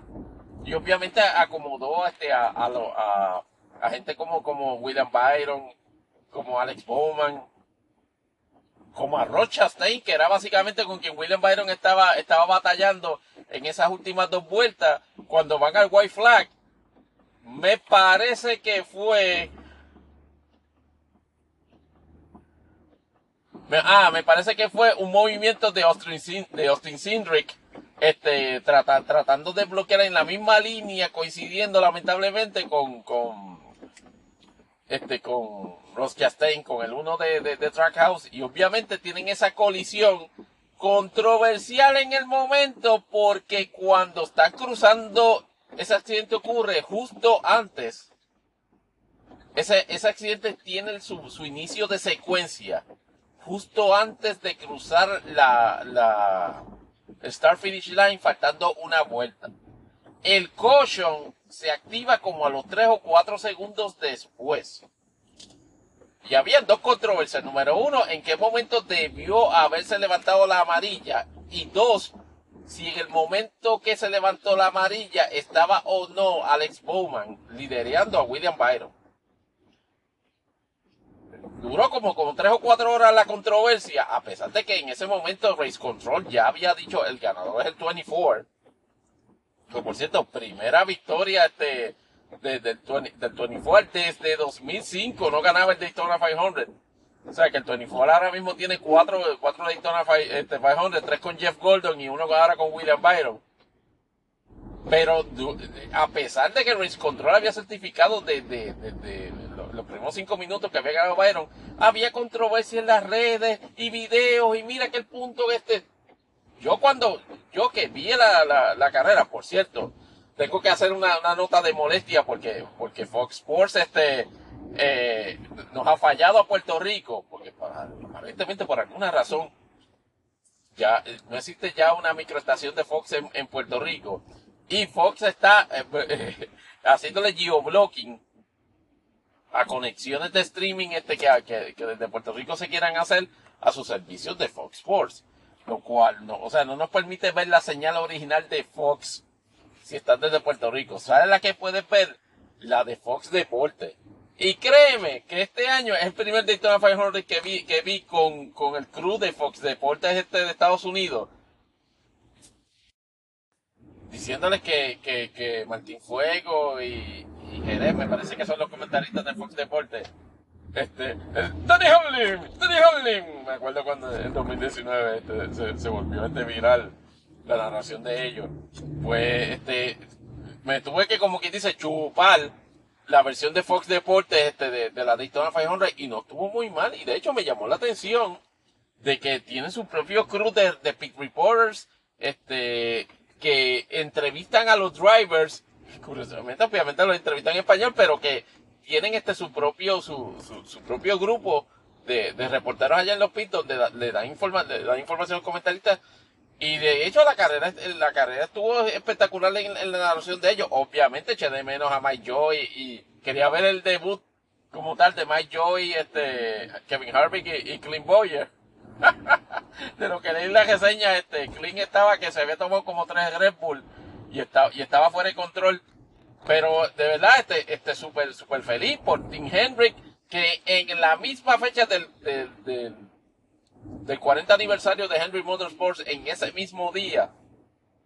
William Byron no tan solamente gana su primer Daytona 500, no tan solo este, este, eh, pues, trae al 24 este, nuevamente este, a, a, a Victory Lane en Daytona 500, sino que cualificó para los playoffs automáticamente. En términos, en términos de, de, de rating, este, la, la, la carrera produjo alrededor de 6 millones de televidentes, lo cual obviamente es, es, una disminución con respecto a la, al, al Daytona 500 del año pasado. Pero el Daytona 500 del año pasado se corrió el día pautado, que fue domingo. Este Daytona 500, sin embargo, que fue lunes, tuvo una muy superior este, este audiencia con respecto al último Daytona 500 que se corrió este lunes. Que se corrió el lunes suspendido por lluvia, que me parece que fue 2021. Entonces NASCAR este, este, va este, en segunda semana Atlanta en el schedule, que uno se queda como que diablo este, de, de otro, de, de un restrictor play, de un super speedway a otro super speedway. Y que eh, Atlanta ha sido criticado últimamente precisamente este, porque se ha convertido en un mini Daytona con todas las implicaciones en términos de racing. Ese produjo una mucha, una mucho más espectacular carrera. Ese Unbetter 400 en Atlanta va, a ser recordado y se fue extra hiper viral con ese espectacular final de tres de de, de, de, de, de tres en línea entre Daniel Suárez, Ryan Blaney y Kyle Busch que ganó eh, que un estilo un, un final que ni copiado de Cars. Este, ganó, ganó este, ganó Daniel Suárez, primera victoria en óvalo para, para Daniel Suárez. Y obviamente este, otra, otro, otra gran victoria para Trackhouse, donde efectivamente este, ganó por 0.003, o sea, tres milésimas de segundo ganó. Y de hecho, entre los tres, el top 3, la diferencia, siete milésimas de segundo. Una, esa, esa carrera sí que estuvo espectacular. Y, y, el, y, el, y el Gen y el Gen, y el Gen 8 o el Gen X más bien, este carro produce un, un, una calidad de racing impecable, por lo menos en este, en, en Super Speedway. Y, y, añadido con la, con lo, con lo bastante resistente que aparenta ser en términos de colisiones, permite este que cualquier snafu que hubo, que de hecho hubo uno en la, en la, en la segunda vuelta, este, y, se, y dicho sea de paso, este, William Byron este, este, fue el receiving end de, de, una espectacular metida de patas del Paul Cedar de, de esta carrera, este, Michael McDowell de, de Front Row. Y eso este, permitió este, que, que William Byron no llegara este, al top 10 en esta, en esta carrera, terminó en la posición número 17. Pero el, el, el, el, el furor que, que causó la calidad de carrera y ese final, que lo ha reproducido en 20.000 sitios, menos en sitios de deportes de Puerto Rico, de motorsports. y yo he tenido la oportunidad de mirar este, seguir a varios de ellos en, en, en threads, por lo menos, creo que uno sea en Puerto Rico Racing Sports. Y, ve, y, he, visto esa, esa tendencia en proveedores de contenido de, de, de motorsport de, que, que son boricua, que le tienen un repelillo encojonado a, a, NASCAR. Es como que todo es Fórmula 1. Y cuando no es Fórmula 1, es de, de, esta serie este, este oscura, este que sí, que ciertamente son de, eh, que son, son series este, auténticas en términos de, racing. Pero en términos de modos, de, la, disciplina de motorsport número uno en América, es sin lugar a dudas la NASCAR. Les guste o no. Ah, que eso es hick, que eso, que, que, que, que, que esos son gendecos corriendo carros de colores. E, esas, esas pretensiones estereotipadas o esas visiones estereotipadas las tienes que dejar en la gaveta, particularmente con las dos semanas en las cuales NASCAR les ha dado un supremo tapaboca en términos de que la calidad de racing que ha producido esos dos eventos le, ha levantado, le ha levantado cejas, le ha llamado la atención y he visto entusiastas de otros países que son entusiastas de verdad de Fórmula 1, este, atender y mirar, y mirar con respeto y entusiasmo lo que está pasando en la NASCAR. Pero entonces los proveedores de contenido de Puerto Rico están como que, ay, yo no voy a, yo no voy a hablar de eso. No entiendo, no entiendo por qué somos poquitos los fans de NASCAR en Puerto Rico. Estoy, yo estoy claro en eso. Pero aún así somos más de uno. Y no, y no, no, no está de más este, que se, este, dedicarle aunque sea una mención sobre la que ha estado pasando en, la, en las dos semanas, particularmente cuando un mexicano este, este, ganó la segunda carrera de NASCAR en esa forma tan espectacular, pero vamos.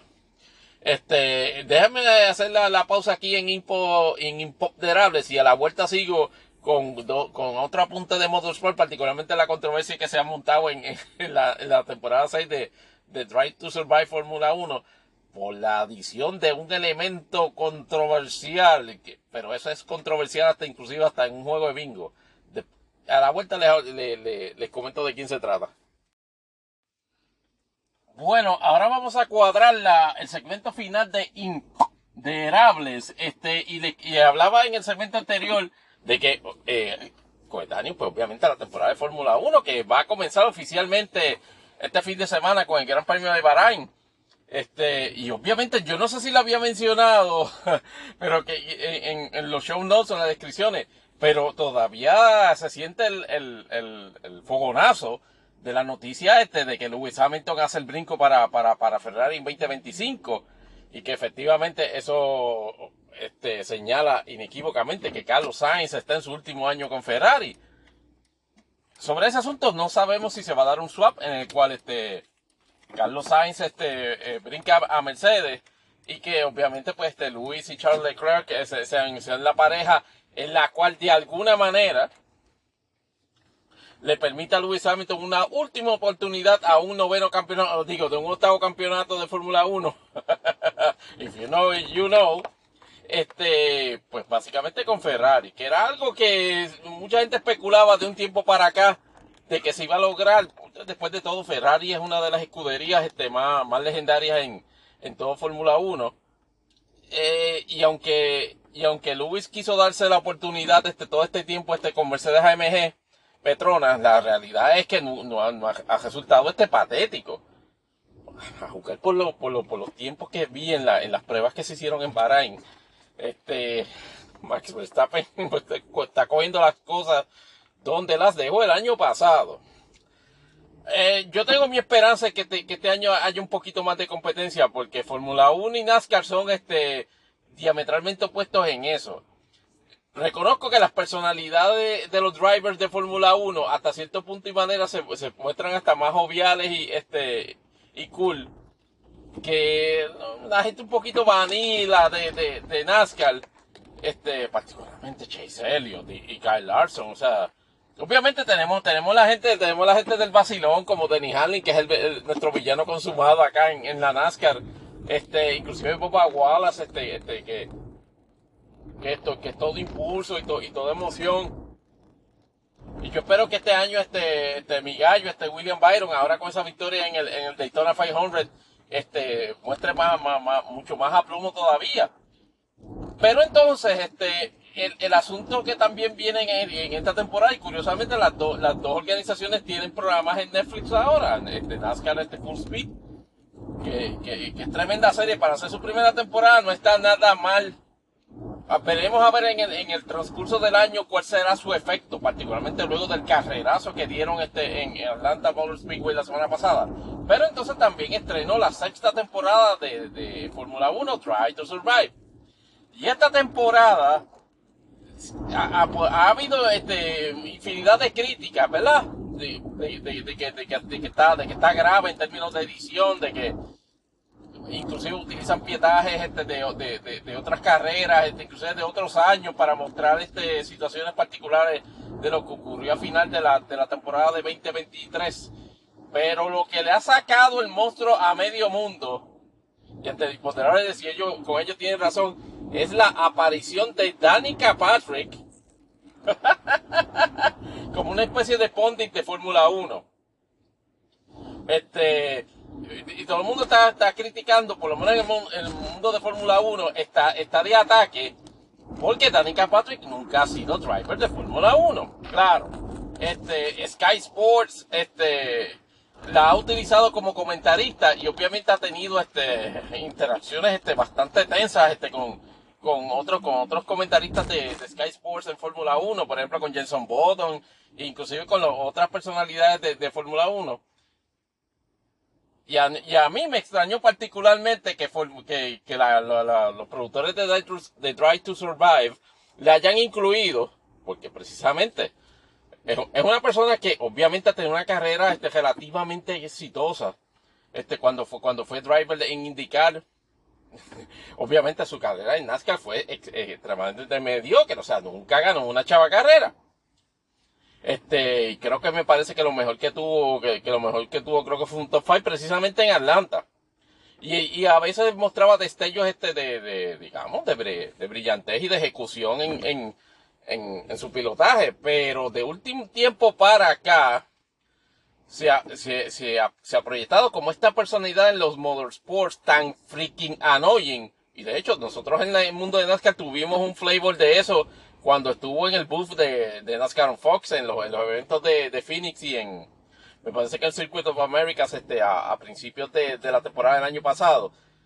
Lo que a mí me da a entender, precisamente ante el imponderable de si Fórmula 1 en ese sentido este, se le fue el avión con incluir a Tánica, alguien que nunca se ha sentado en un maldito carro de Fórmula 1, a estar comentando este sobre la dinámica o sobre, sobre el estrés y este. Pues no sé, a mí me parece que, que hay gente que comenta que es como una especie de, ella es la Countersteiner de, de esta temporada. De que, de que es alguien de que es controversial meramente por respirar y que la controversia y el, y el respiro trae este views no creo que sea ese el caso de Danica Patrick, porque el problema con que, tiene Danica Patrick es que ahora que está retirado, eh, que está retirada del, driving, sus takes este, sobre motorsport son, son, son atroces y de hecho tiene tendencias marcadamente machistas en sus opiniones, este, en términos de que, oh, de que el mundo del motorsport este, siempre va a estar dominado este, esencialmente por hombres, porque ellos saben manejar eh, ese tipo de, de, de intensidad emociones en el motorsport. Y, para colmo, está, está manifestando unas tendencias trompianas en otros asuntos en los cuales discute que no tienen que ver con motorsports. Yo no sé si Fórmula 1 le ha cachado, como dicen por ahí, ese, ese aspecto particular de su personalidad, pero de lo que he visto de los proveedores de contenido de, Fórmula 1, en, particularmente en TikTok, que están de, nuevamente de ataque, con la presencia de Dani Capate, yo pienso que hay hasta cierto punto un elemento de gatekeeping. De que, ay, Dios mío, pero es que ella nunca ha estado en Fórmula 1. Eh, se, lo, se lo reconozco. Molesta que alguien que nunca haya estado, eh, se ha sentado ni a, ni a hacer dos laps en Fórmula 1, pudiendo estar, me parece que la Patricia Wolf, la esposa de Toto Wolf, que inclusive fue, fue eh, driver de pruebas este, en Fórmula 1 en un momento dado, que no la hayan escogido a ella como, una especie de Pondit para esta temporada número 6 de Try to Survive. Veremos a ver en las próximas semanas inclusive este, si Sky Sports la anuncia como, como Pondit este, para, para, para la carrera precisamente de Cota o para la carrera de Miami, lo cual siempre que, que, hace su intervención la encuentro mega cringy, pero allá va, tú sabes, esto todo sea por crear controversia y crear este atracción basado en esa controversia. En lo que NASCAR respecta, ojalá y Fox no la vuelva a traer. Sé que en la, en la, parte de, de, Fox que trabaja este NASCAR trae este, analistas invitados o comentaristas invitados, eh, eh, por lo menos el año pasado. Yo no sé si este año lo vaya a hacer con la presencia de Kevin Harvick este, y Clint Boyer en el booth, porque ya sería demasiada gente. No creo que lo vayan a hacer este año porque después de todo Kevin necesita, como quien dice, este, la oportunidad de foguearse con, con el crew normal, con Clint, tratar de controlar a Clint y aprender mucho de lo que, de lo que Mike Joy este, proyecta como narrador. Pero veremos, estamos en la tercera carrera de la, perdón, la segunda carrera de la temporada, este próximo domingo, el, día del onomástico de este, su anfitrión de Imponderables el podcast, se corre este, me parece que es la Pensol 400 allá en Las Vegas Motor Speedway. Ok. saliendo de, saliendo de, de saliendo de Motorsports, tenemos que entrar en el, en el mundo del, del, bochinche radial, como tirarlos de puesta para el problema, Radio Wars, porque Molusco básicamente se trajo a todas las personas que trabajaban allá en, en Molusco y los Reyes de la Punta, al igualito en Apapelanoa.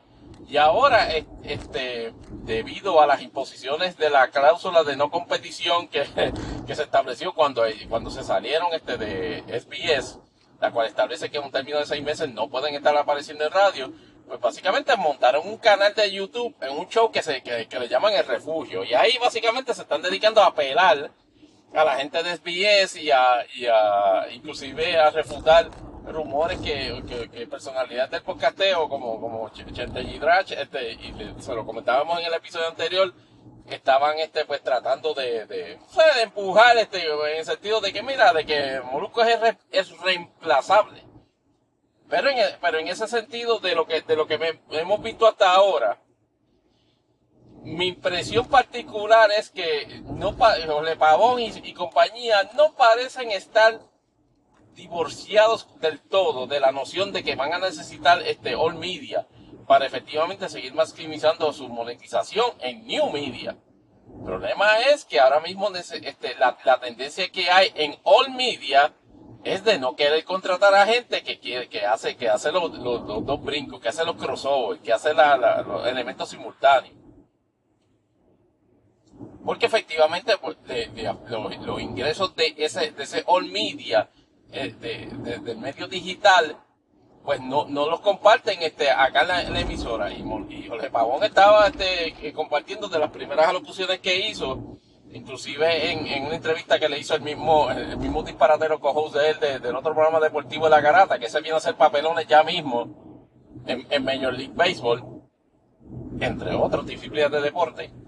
Este, y le, y le dijo, mira, mira, lo que pasa es que la gente de SBS quiere este, el 50% de, de, la, de la ganancia que yo cogí aquí por Molusco TV. yo digo, la linda.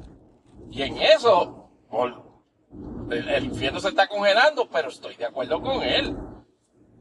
Y, la, emisora entiende, no, pero es que él está usando la, la, emisora para catapultar su marca de, de, de, producto digital. Él coge la ganancia de producto digital, me usa la emisora de, de Billboard y no me entonces, y no me, y no me remunera. Yo, puedo entenderle este, un porcentaje, qué sé yo, quizás un 10 o un 15, pero 50%. Cuando tú con emisoras no participas en absolutamente nada del elemento de esa producción.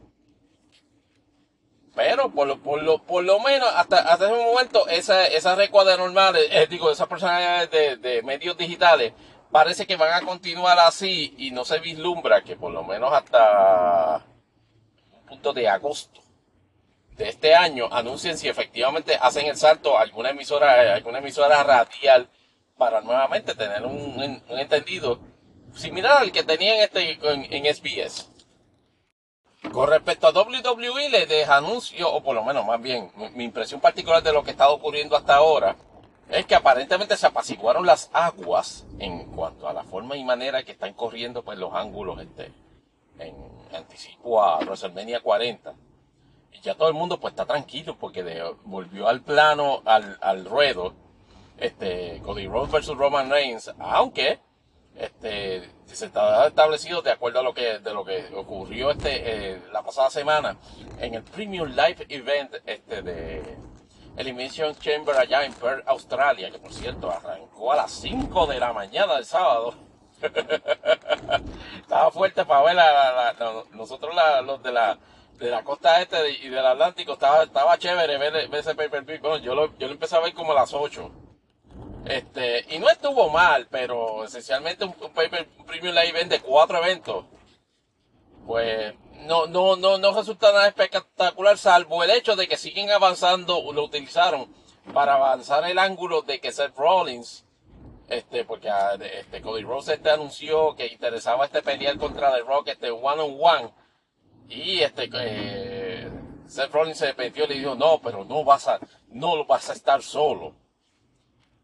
Eso suena como que una, una, una lucha en, en noche 1 o en, o en el Raw después de WrestleMania entre Cody Rhodes y Seth Rollins versus este de Rocky Roman Reigns. Pero e, e, eso va a tener que esperar porque aparentemente se, aparentemente no, se decidió el retador para Seth Rollins en, en Elimination Chamber de, de varones y ganó Drew McIntyre que se está dando una elevada de cuatro pares en este push con Toy y Teacher este, vacilándose así en Punk.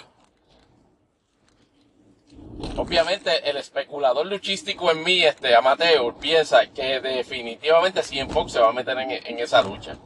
Para correr un ángulo entre, entre, para un ángulo en que Punk se desquite este, de, la lesión que, sufrió este, a manos de Drew McIntyre. Y obviamente, de lo que veo, este, eh, luchas de mid-car o de upper-car que se, que se están montando, no hay duda de que esa de, lo, de, Logan Paul con, Randy Orton por el campeonato de los Estados Unidos, eso es un go. Sin lugar a duda. Y otra que obviamente el hecho de que AJ Styles, que no estaba, iba a estar originalmente en la cartelera de Elimination Chamber, se cogió el, viaje gratis a Australia más que para hacer un, brinco de intervención en esa lucha y, costarle a, LA Knight, yeah, la, la victoria en, en, en el Elimination Chamber de hombres presagia efectivamente de que va a haber una lucha entre ellos dos.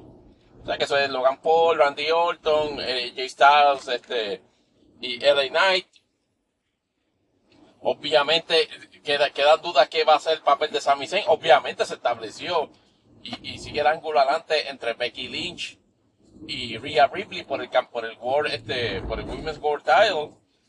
Me extraña lo poco que se ha avanzado, a pesar de que es quien está más trepada en el escalafón ahora mismo por su victoria en el Royal Rumble, del ángulo de, de, de Bailey y, y Yoskai. O sea, eso si no es, si no es SmackDown, este, eso no avanza. Me alegro que hayan este, adoptado el, mismo modelo de, de Shinsuke Nakamura, de básicamente hacerle las promos en japonés este, con subtítulos, porque eso les permite a ella hacer este más, más elocuente, se, se, muestran más, más confiadas y más seguras que tener que estar traduciendo este, tres, tres palabras en, en inglés. Get ready for Asuka. No, no. Que, que, hagan su diálogo fluido en japonés, bajan los, los, subtítulos y, y, y, corre mejor el ángulo. veremos a ver qué pasa en, en este viernes SmackDown en cuanto a eso. Y obviamente sigue como pendiendo de un, de un hilo, o, o, más bien pendiendo como si fuese una espada en la, en la cabeza de la gerencia principal de WWE la posibilidad de que se vinculen a más personas de la alta gerencia de la WWE en, el, en, acusaciones futuras de, de Bismarck Mayhem. Hay una especulación fuerte, no sé si lo habíamos hablado, de que, de que posiblemente Triple H, que para los tiempos de la era altitud, obviamente estaba empezando a, escalar, este, no por intended, en varias, en varias posiciones en la WWE, incluyendo la de ser el yerno de, de Vince McMahon. Y unas dinámicas que se produjeron en su momento con respecto a lo que le estaba pasando a China este, en, la WWE en ese momento. Y otras situaciones donde hay gente que con HT a molar, por ejemplo, como, como Ryback y, y, René Dupree, en, su podcast o en, su, en sus canales de YouTube de bochinche luchístico, están insinuando de que por, alguna razón Endeavor, o más bien TKO, pueda ponerle en el, en el, en el shopping block a Triple H si establece, si se establece un vínculo en cuanto, de, él en cuanto a acciones este en el pasado que Vince haya tomado con respecto a, pues, la, esa cultura de abuso sexual que se tenía a nivel gerencial. Otro de los que, que, han estado este, siendo monitoreados y han recibido un poquito más de, prensa, entiendo yo que hasta cierto punto este, merecido, pero también hay que entender de que, de que hay gente que todavía en 2024 guarda fidelidades personales. Eh, por ejemplo, reacciones este, han confrontado a varias personas, por ejemplo a John Cena, lo confrontaron con toda esta situación y por poco dice, mira, yo, este, Vince es como un papá, yo no voy a hablar más de mi papá. Y yo puedo entender eso en, términos de la, de la deuda este personal que John Cena pueda este, sentir hacia Vince McMahon y todo lo que hizo por él. Pero es, es, una óptica atroz, este, este, este, quedarse como que quien dice así, impávido ante las acusaciones sobre las acciones de él.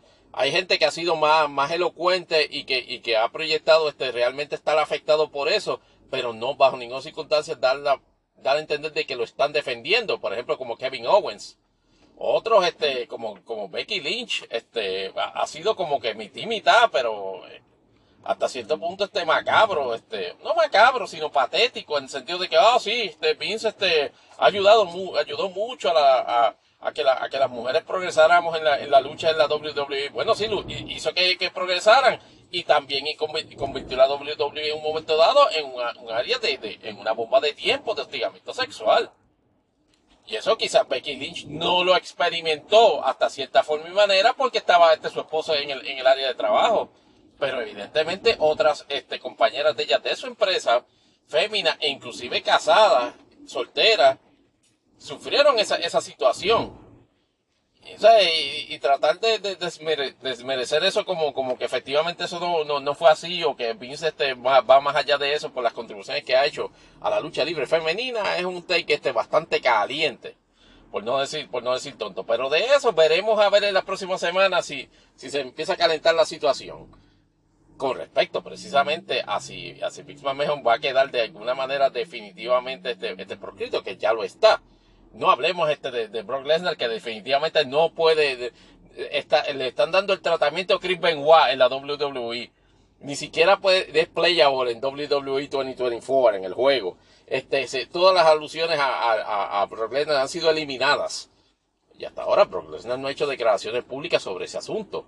No dudo que efectivamente antes de que se acabe el año haga la declaración en cuanto a sobre ese asunto y sobre el rol que en esas acusaciones originales se le imputa en, su comportamiento en la WWE, particularmente en cuanto a talento femenino. Con eso, eh, cierro imponderables esta semana y nos vamos este luego de, de la pausa, percibido o no, al closing.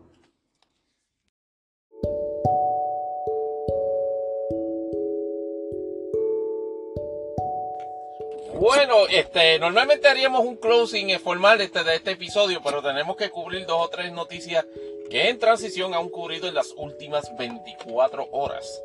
Y se refiere particularmente a los resultados de la primaria en Michigan, donde no hubo sorpresa, pero me pueden creer que, siempre hubo la oportunidad de querer proyectar lo que no es. Y a lo que me refiero es a lo siguiente.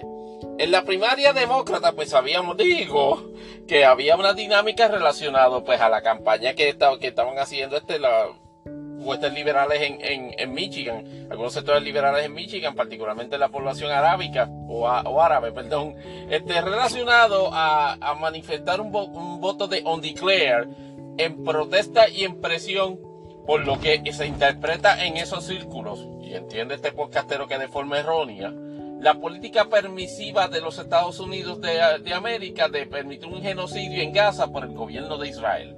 Y es una campaña que está ocurriendo fuerte en Michigan durante los pasados meses, en anticipación precisamente a esta primaria demócrata. La noche de anoche, obviamente, se fue el talking point de la mayoría de, los, de, de las cadenas de, de los networks de, de noticias este, la narrativa que se quería empujar durante todo ese tiempo era que esto iba a ser un voto extraordinario. Estaban hablando de 150 mil votos, que inclusive había gente que estaba hablando de hasta un 30%, que estamos hablando de, casi 200 o 300 mil votos. Terminado de contar los votos, Biden obtuvo 600 mil 728 votos para un 81%. Los uncommitted, o sea, los, los undeclared, llegaron a 100.960 para un 13%. Este, y la candidata Mary Williamson, que lleva retirada de la contienda hace casi tres semanas, sacó 22.797 este, eh, votos para un 3%. Y entonces aquí está lo cómico. Dean Phillips, el, senador que está emperrado en querer, en querer seguir corriendo una campaña este, contra el presidente Biden, el primarista, apenas obtuvo 20.000 votos para un 2.7%. La narrativa desde, ese punto de vista, y esto en comparación al 2012, donde con, 2012, eh, en la cual contra, el presidente Obama en esa primaria, o contra Barack Obama en esa primaria, este, que fue alrededor de como de 11% el voto on declare. El voto de 13% no representa el mensaje contundente que querían proyectar este medio y querían proyectar esas huestes en anticipación del resultado de la elección. Mucha gente puede atribuirlo al hecho de que el momento de, en, el, late night show de, de Stephen Mayer, donde, donde el presidente Biden este, con mantecado en la mano anunció de que efectivamente este, iba a estaba cuajándose una conversaciones este de muy muy interesantes o muy fructíferas para lograr un cese al fuego temporero con el fin de llevar a cabo un intercambio este de, prisioneros este israelíes este y, de palestinos e inclusive este prisioneros americanos que todavía están este bajo este, bajo las garras por decirlo así de Hamas. Una situación que de hecho de paso este me eh, pensé que fue Jake Sullivan si no me equivoco, no, no Sullivan, no, perdóname, este, sí, creo que fue Jake Sullivan, de, del asesor del presidente, del presidente Biden en, los talk shows del domingo, había adelantado de que había un progreso considerable en cuanto a eso, aunque Bibi Netanyahu mandó a decir allá de que noticias nuevas para nosotros. Yo, bueno, la, la, la situación, la situación es que mucha gente puede especular de que esa, de que esa manifestación de Biden pudo haber este cohibido la, la refriega, la, oleada de votos que iba a haber en, en, contra del presidente. Otra vez, la narrativa de que, de que Don Diclea le estaba mandando un mensaje contundente y de que ponía en problemas a Biden, pues no, no se cuajó. Eh, 100 mil votos es una cantidad respetable, pero 100 mil votos es lo que normalmente produce este, una primaria este, de votos on declare este, en, el, en el partido en el partido demócrata. Ciertamente, este, eso, eso no quiere decir que la gente, que la gente de Biden está, está dejando de tomar en serio el asunto, no. Lo que sí, lo que sí puede mandar un mensaje es que los medios es, es, bueno, no es el nuevo, porque evidentemente se había planteado, pero hay dos caballos de batalla que está usando los medios para querer proyectar una carrera, una nivelación o, un horse racing entre, entre Biden y Trump. Y uno es la cuestión de la edad, la cual Biden ha estado precisamente en el, programa de Seth Meyers. Este, eh, y en esa entrevista le dio bastante durito en la entrevista al hecho de, de, de los énfasis, porque se empeñan en decir de que de que problema con mi edad, si, si, si todo lo que tiene son dos años menos y además no se trata de la, de la edad de uno, sino de la edad de las ideas. Obviamente este, Biden estaba en territorio más que friendly con, con Stephen Mayer, así que en ese sentido puedo entender los spin que, que, en el mundo maga y en el mundo republicano le den a eso, porque de eso precisamente se trataba. Eso era con, con, en ocasión de la celebración del décimo aniversario del show de él. Pero la, pero la realidad es que el comportamiento electoral en Michigan, por lo menos de las fuerzas demócratas, es que se reiteran en que Biden es, eh, tiene, eh, el, que tiene que correr en el, para evitar sencillamente la, el, un gobierno, por decirlo así, no, un gobierno de caos que consistentemente este, proyecta o promete y amenaza a este Donald Trump.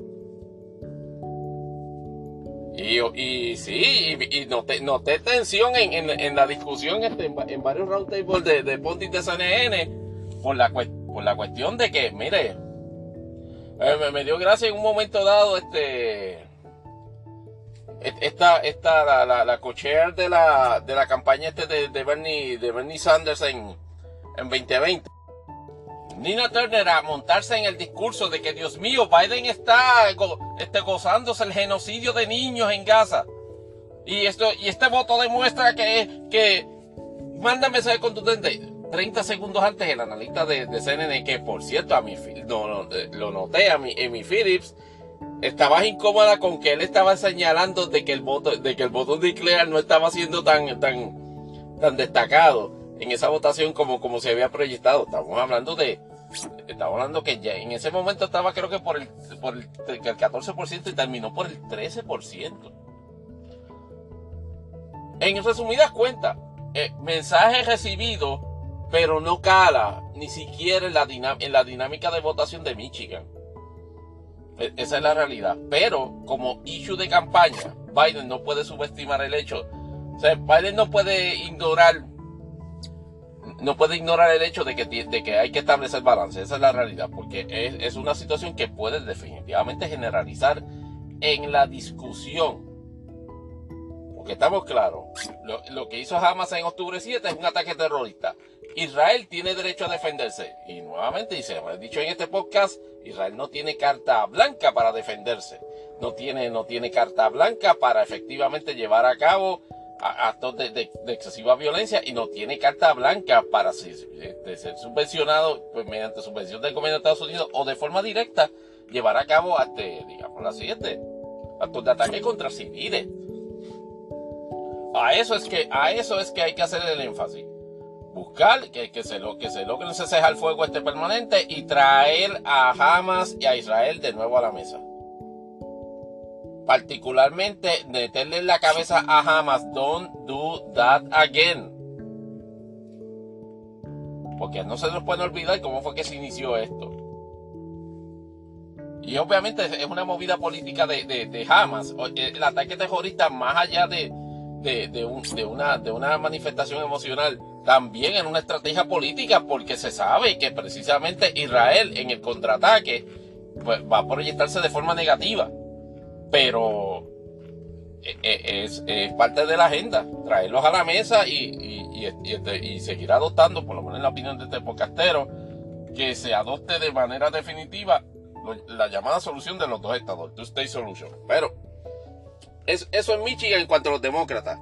En el Partido Republicano, entonces están cogiendo la, la, la narrativa gemela de que, ah, eh, si, si 13% y 100 mil votos es algo este, apretado este para, para Biden, ¿verdad? Entonces, ¿qué, qué representan casi 300 mil votos de Nikki Haley para Trump en Michigan? Porque allá en la, en la primera de Michigan básicamente se fue 755 mil para Trump con 68.2 y Haley con 294 mil este, para 26.5%. De hecho, ellos sacaron en esa primaria 33 mil votos este, on declare para un 3%. En la narrativa de que Nikki Haley sigue haciéndole rosca a Donald Trump, o por lo menos en su avance para lograr la nominación, no, Nikki Haley va atrás, este, porque lo que sacó fueron dos delegados. De hecho, este, los republicanos no eligieron todos sus delegados en esta, en esta primaria, tienen una convención estatal este próximo, oh sí, el sábado, tienen una convención estatal y con toda seguridad Trump se lleve también la mayoría de los delegados.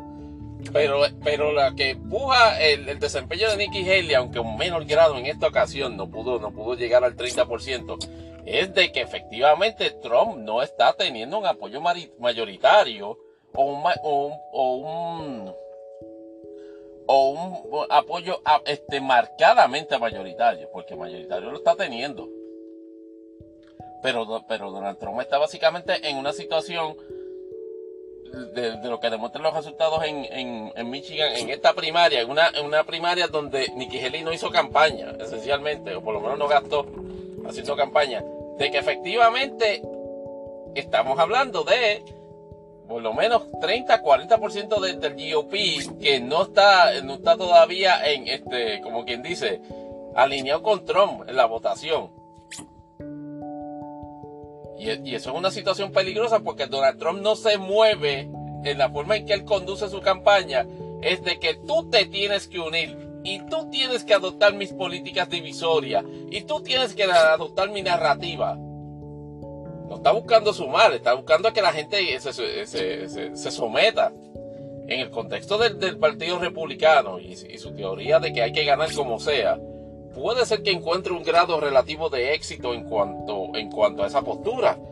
Pero, mientras eh, eh, era como mientras Nikki Haley siga permitiendo en, su en su campaña que efectivamente se dé se, se muestre eh, el hecho de, la pluralidad, eso sigue poniendo en problemas a Trump.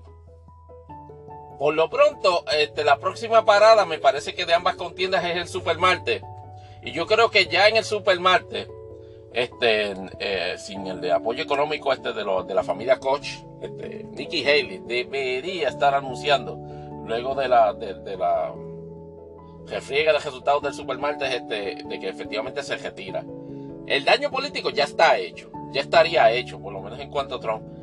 Y Nikki Haley lo que, lo que está buscando es básicamente este, perpetuarse la conversación para 2028, lo cual pues dudo que tenga eh, de alguna manera algún éxito, tomando en consideración el caso of characters que inclusive en el Partido Demócrata están desfila, estarían desfilando en 2028.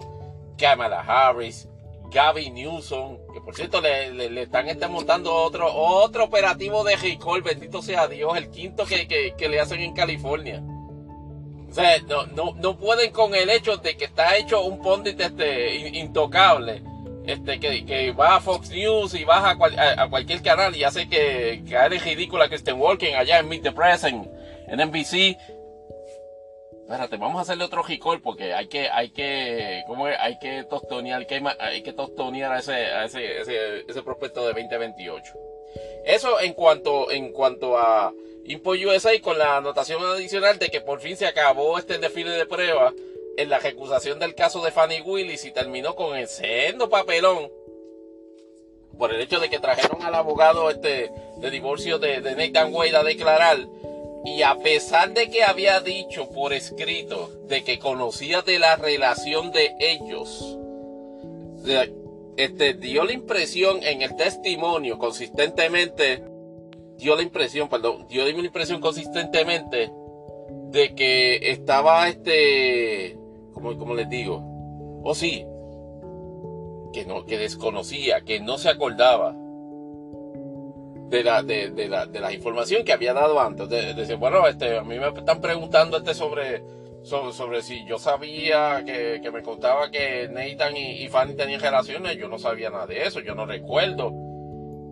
El juez McAfee, entiendo que es, es fuerte buscado, porque esto, esto es una situación que yo lo hubiese resuelto por, por mocioneo. Ahora, este, habiéndose acabado el desfile de prueba, creo que van a permitir este, una, argumentaciones para llegar, en la opinión de este podcastero y ante el imponderable de si eso va a afectar, de si va a, este, este caso, va a sacar a Fanny Willis de la representación de, la Fiscalía de Georgia en el caso de, en el caso de interferencia electoral de Trump, bajo ninguna circunstancia. O sea, no, no hay break, no hay vínculo, no hay, no hay prueba de que establezca que Fanny Willis y Nathan Wade tenían una componenda para encauzar a Trump y a, los otros coacusados con el propósito de, de cogerse billetes en el marco de una relación este, que tuviesen ellos. Con eso dejo este ciego entonces imponderable el podcast en este, en este momento. En este episodio les doy las gracias este por, por escucharnos. Les, pido por favor que a toda oportunidad que tengan este de, escuchar el podcast en su plataforma de podcast favorita, compartan el enlace con amigos, amistades, enemigos y vecinos. Y pues este, les, doy, nuevamente las gracias este, por su atención y esperamos escucharnos nuevamente en un futuro en otro episodio de Imponderables, el podcast. Hasta luego.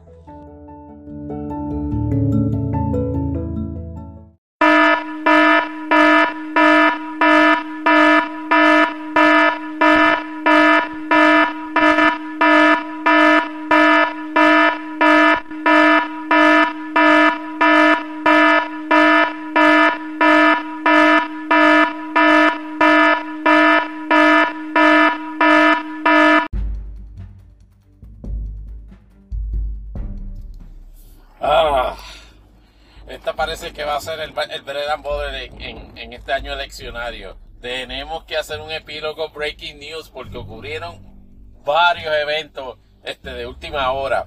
al, final de la grabación de este episodio. El más importante, el Tribunal Supremo de los Estados Unidos, luego de casi dos meses de sometido, de, sí, de casi un mes sometido el asunto en, consideración este, la, notificación de apelación de la determinación del circuito de apelaciones de DC con respecto a la petición de Donald Trump en el caso de insurrección de enero 6 donde está donde hizo una alegación de que tiene total inmunidad este, por, la, por los actos que haya cometido mientras era presidente de los Estados Unidos y no empece a una robustísima opinión del Tribunal de Circuito de Apelaciones que establecía claramente este, que, no, que no hay forma de que un presidente pueda invocar inmunidad por, este, por actos criminales que haya cometido mediante su presidencia porque de, de lo eso alteraría el esquema de, pesos y contrapesos. Además que daría una condición este, esencialmente de, soberano de, rey a un, presidente, pues el Supremo de Estados Unidos dijo de que va a, va a evaluar, el planteamiento de Donald Trump y va a señalar este, vistas el 22 de abril, una vista oral el 22 de abril. Obviamente, con eso ahí sí que le metió un granadazo chévere al inicio, al inicio de la vista del, de, del juicio de la, de la juez este, por insurrección del día 6. Ahí sí que le metió este un, una granadita chévere, porque ahora ese, ese caso, o ese asunto más bien, si la, si la vista es el día, el día 6, el 22 de abril, perdóname, el 22 de abril, es con toda probabilidad de que efectivamente este se venga una resolución del Tribunal Supremo en algún momento cercano al, al final este, al final del término donde, este, donde esté emitiendo opiniones. Que eso sería básicamente a final de junio. Obviamente la reacción en términos políticos, debo reconocer que, que, que, la, que, que las huestes este demócrata este, y anti-Trump han, reaccionado un poquito este, ofuscadas. Yo diría que un, un pánico no, no, no, no meritorio. Y en eso entraremos en detalle este o, en el seguimiento del próximo episodio, pero modo online. Era de esperarse que el Tribunal Supremo hiciese eso, porque no empecé a lo bien redactada que está la opinión, el Tribunal Supremo de los Estados Unidos quiere, quiere, iba a querer tener la última palabra en ese, en ese asunto. Y no iba a permitir que DC Circuit estableciera el precedente de cómo se interpreta el concepto de inmunidad presidencial si existiese. Aquí el problema, el problema es que el Tribunal Supremo de los Estados Unidos no parece este, impartirle prisa al asunto, lo que es cierta y innegablemente juega en el, ali político de Donald Trump en el sentido de que lo que él quiere es delay, delay, delay. Recuerden, Donald Trump no tiene problemas con, la, con las determinaciones de convicción o no. Lo que tiene básicamente defecando bloques de cemento a la gente de Trump es que empiecen los juicios, que empiece el desfile de prueba. Por eso es que la canillera principal que ellos tienen es con el caso de Nueva York y Alvin Bragg, que ese a, ese, a menos que Godzilla se meta este, rompiendo por, por, Times Square, ese juicio va al 25 y arranca el 25 y prepárense para la canillera psicológica colectiva de, de Magawar con la prueba que se vaya a pasar ahí.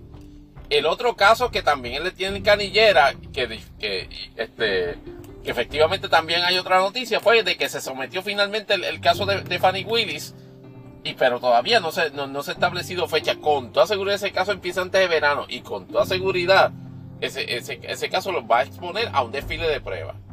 Sin embargo, el de los documentos clasificados en Mar-a-Lago, el de insurrección del día 6, los veo en la cuerda floja de por lo menos yo, yo entiendo que van que, que tienen una posibilidad todavía muy buena de empezar antes de las elecciones y de que expongan a Trump elementos de prueba negativa, que expongan de todo el carácter de corrupción que, que ha manifestado durante esos pasados cuatro años, incluyendo tratar de manipular los procesos democráticos.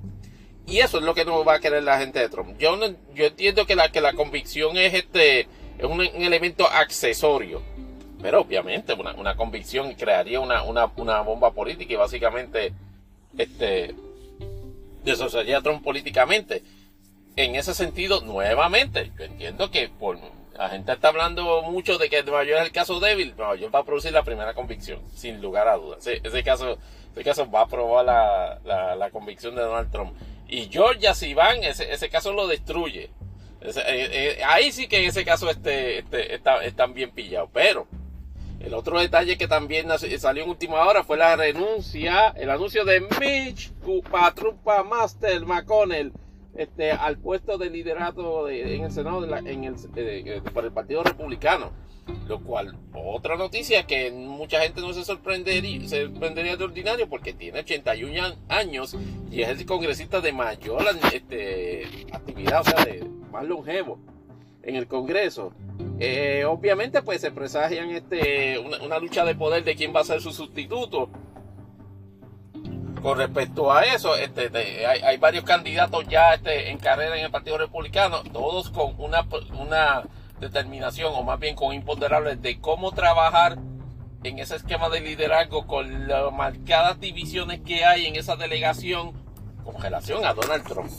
Contrario a la contra este y, y ver y ver qué y ver qué pasa en, en los próximos días. Pero no se olviden que Mitch McConnell precisamente fue el arquitecto de esta situación que está pasando precisamente en el Tribunal Supremo cuando se negó a este a, a que a que a que el presidente Obama nombrara un sucesor de juez Escalía cuando cuando falleció cuando cuando falleció en 2016 y esperó a que a que Donald Trump ganara la elección para entonces este se nombrara al, al juez Gorsuch que por cierto no, no, no quiso aceptar precisamente la nominación de Merrick Garland como juez de- de- del Tribunal Supremo de Estados Unidos.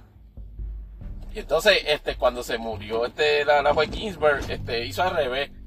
Falta eh, la, la juez Ginsburg que también hemos discutido en este, este podcast este, la, la necesidad que hubo en un momento dado este de, de, de que eh, la, la controversia de que debió haberse retirado antes de morir para evitar precisamente este, la pérdida de, de, de- esa, ese, ese, de ese slot en, en el Tribunal Supremo. Pues efectivamente McConnell fue AGB. No, en dos semanas confirmaron a Amy Coney Barrett. y esta es la situación que tenemos ahora. El Tribunal Supremo, evidentemente, en ese ruling está trabajando para acomodar para proteger políticamente a Trump. Porque sabe que ese delay lo- y podemos hacer especulaciones de que no, de que ellos tenían, de que en perfecto ejercicio de su discreción judicial tenían que derecho a aguantarse dos semanas para hacer ese ruling. Cuando desde diciembre, cuando desde diciembre, cuando el, este Trump eh, apeló la cuestión a DC, Jack Smith fue al Supremo y mira, se, trabajame esto por certificación, vamos a resolver esto ahora. ¿Ah? Se, eh, ¿Hay o no hay mala fe? Lo que pasa es que eso tiene un efecto político. El efecto político es que, que aparte de, de- la indignación y el, y el pánico que, que- que pueda ge- generar en huestes este demócrata, eso genera activación encabronada en términos de, de electorales. Miren los números de early voting. Miren los números de early voting cuando arranquen este, los periodos de early voting en los estados. Y si notan incrementos extraordinarios, se, se- sabe de que es de que va a ser producto de la reacción visceral que, te- que, tienen este, la mayoría de los componentes de ese de ese cuerpo votante este temprano que normalmente en su gran mayoría son demócratas en reacción a la decisión del Tribunal Supremo que interpretaron como que el Tribunal Supremo les tiró una jaya en la, en la arena y les dijo no, y Trump no va a ser juzgado y qué carajo pasa. Ah, yo decía, ah, sí, pues a que, a que efectivamente te lo dejotamos y vas a tener que, y vas a tener que permitir que sea en su momento juzgado, bien sea antes o después de las elecciones. Pero de ese drama, ahora sí, continuaremos este, planteándonos preguntas en el próximo episodio. Ahora sí, take two. Muchas gracias por escucharnos y nos veremos en el próximo episodio de Imponderables el Podcast.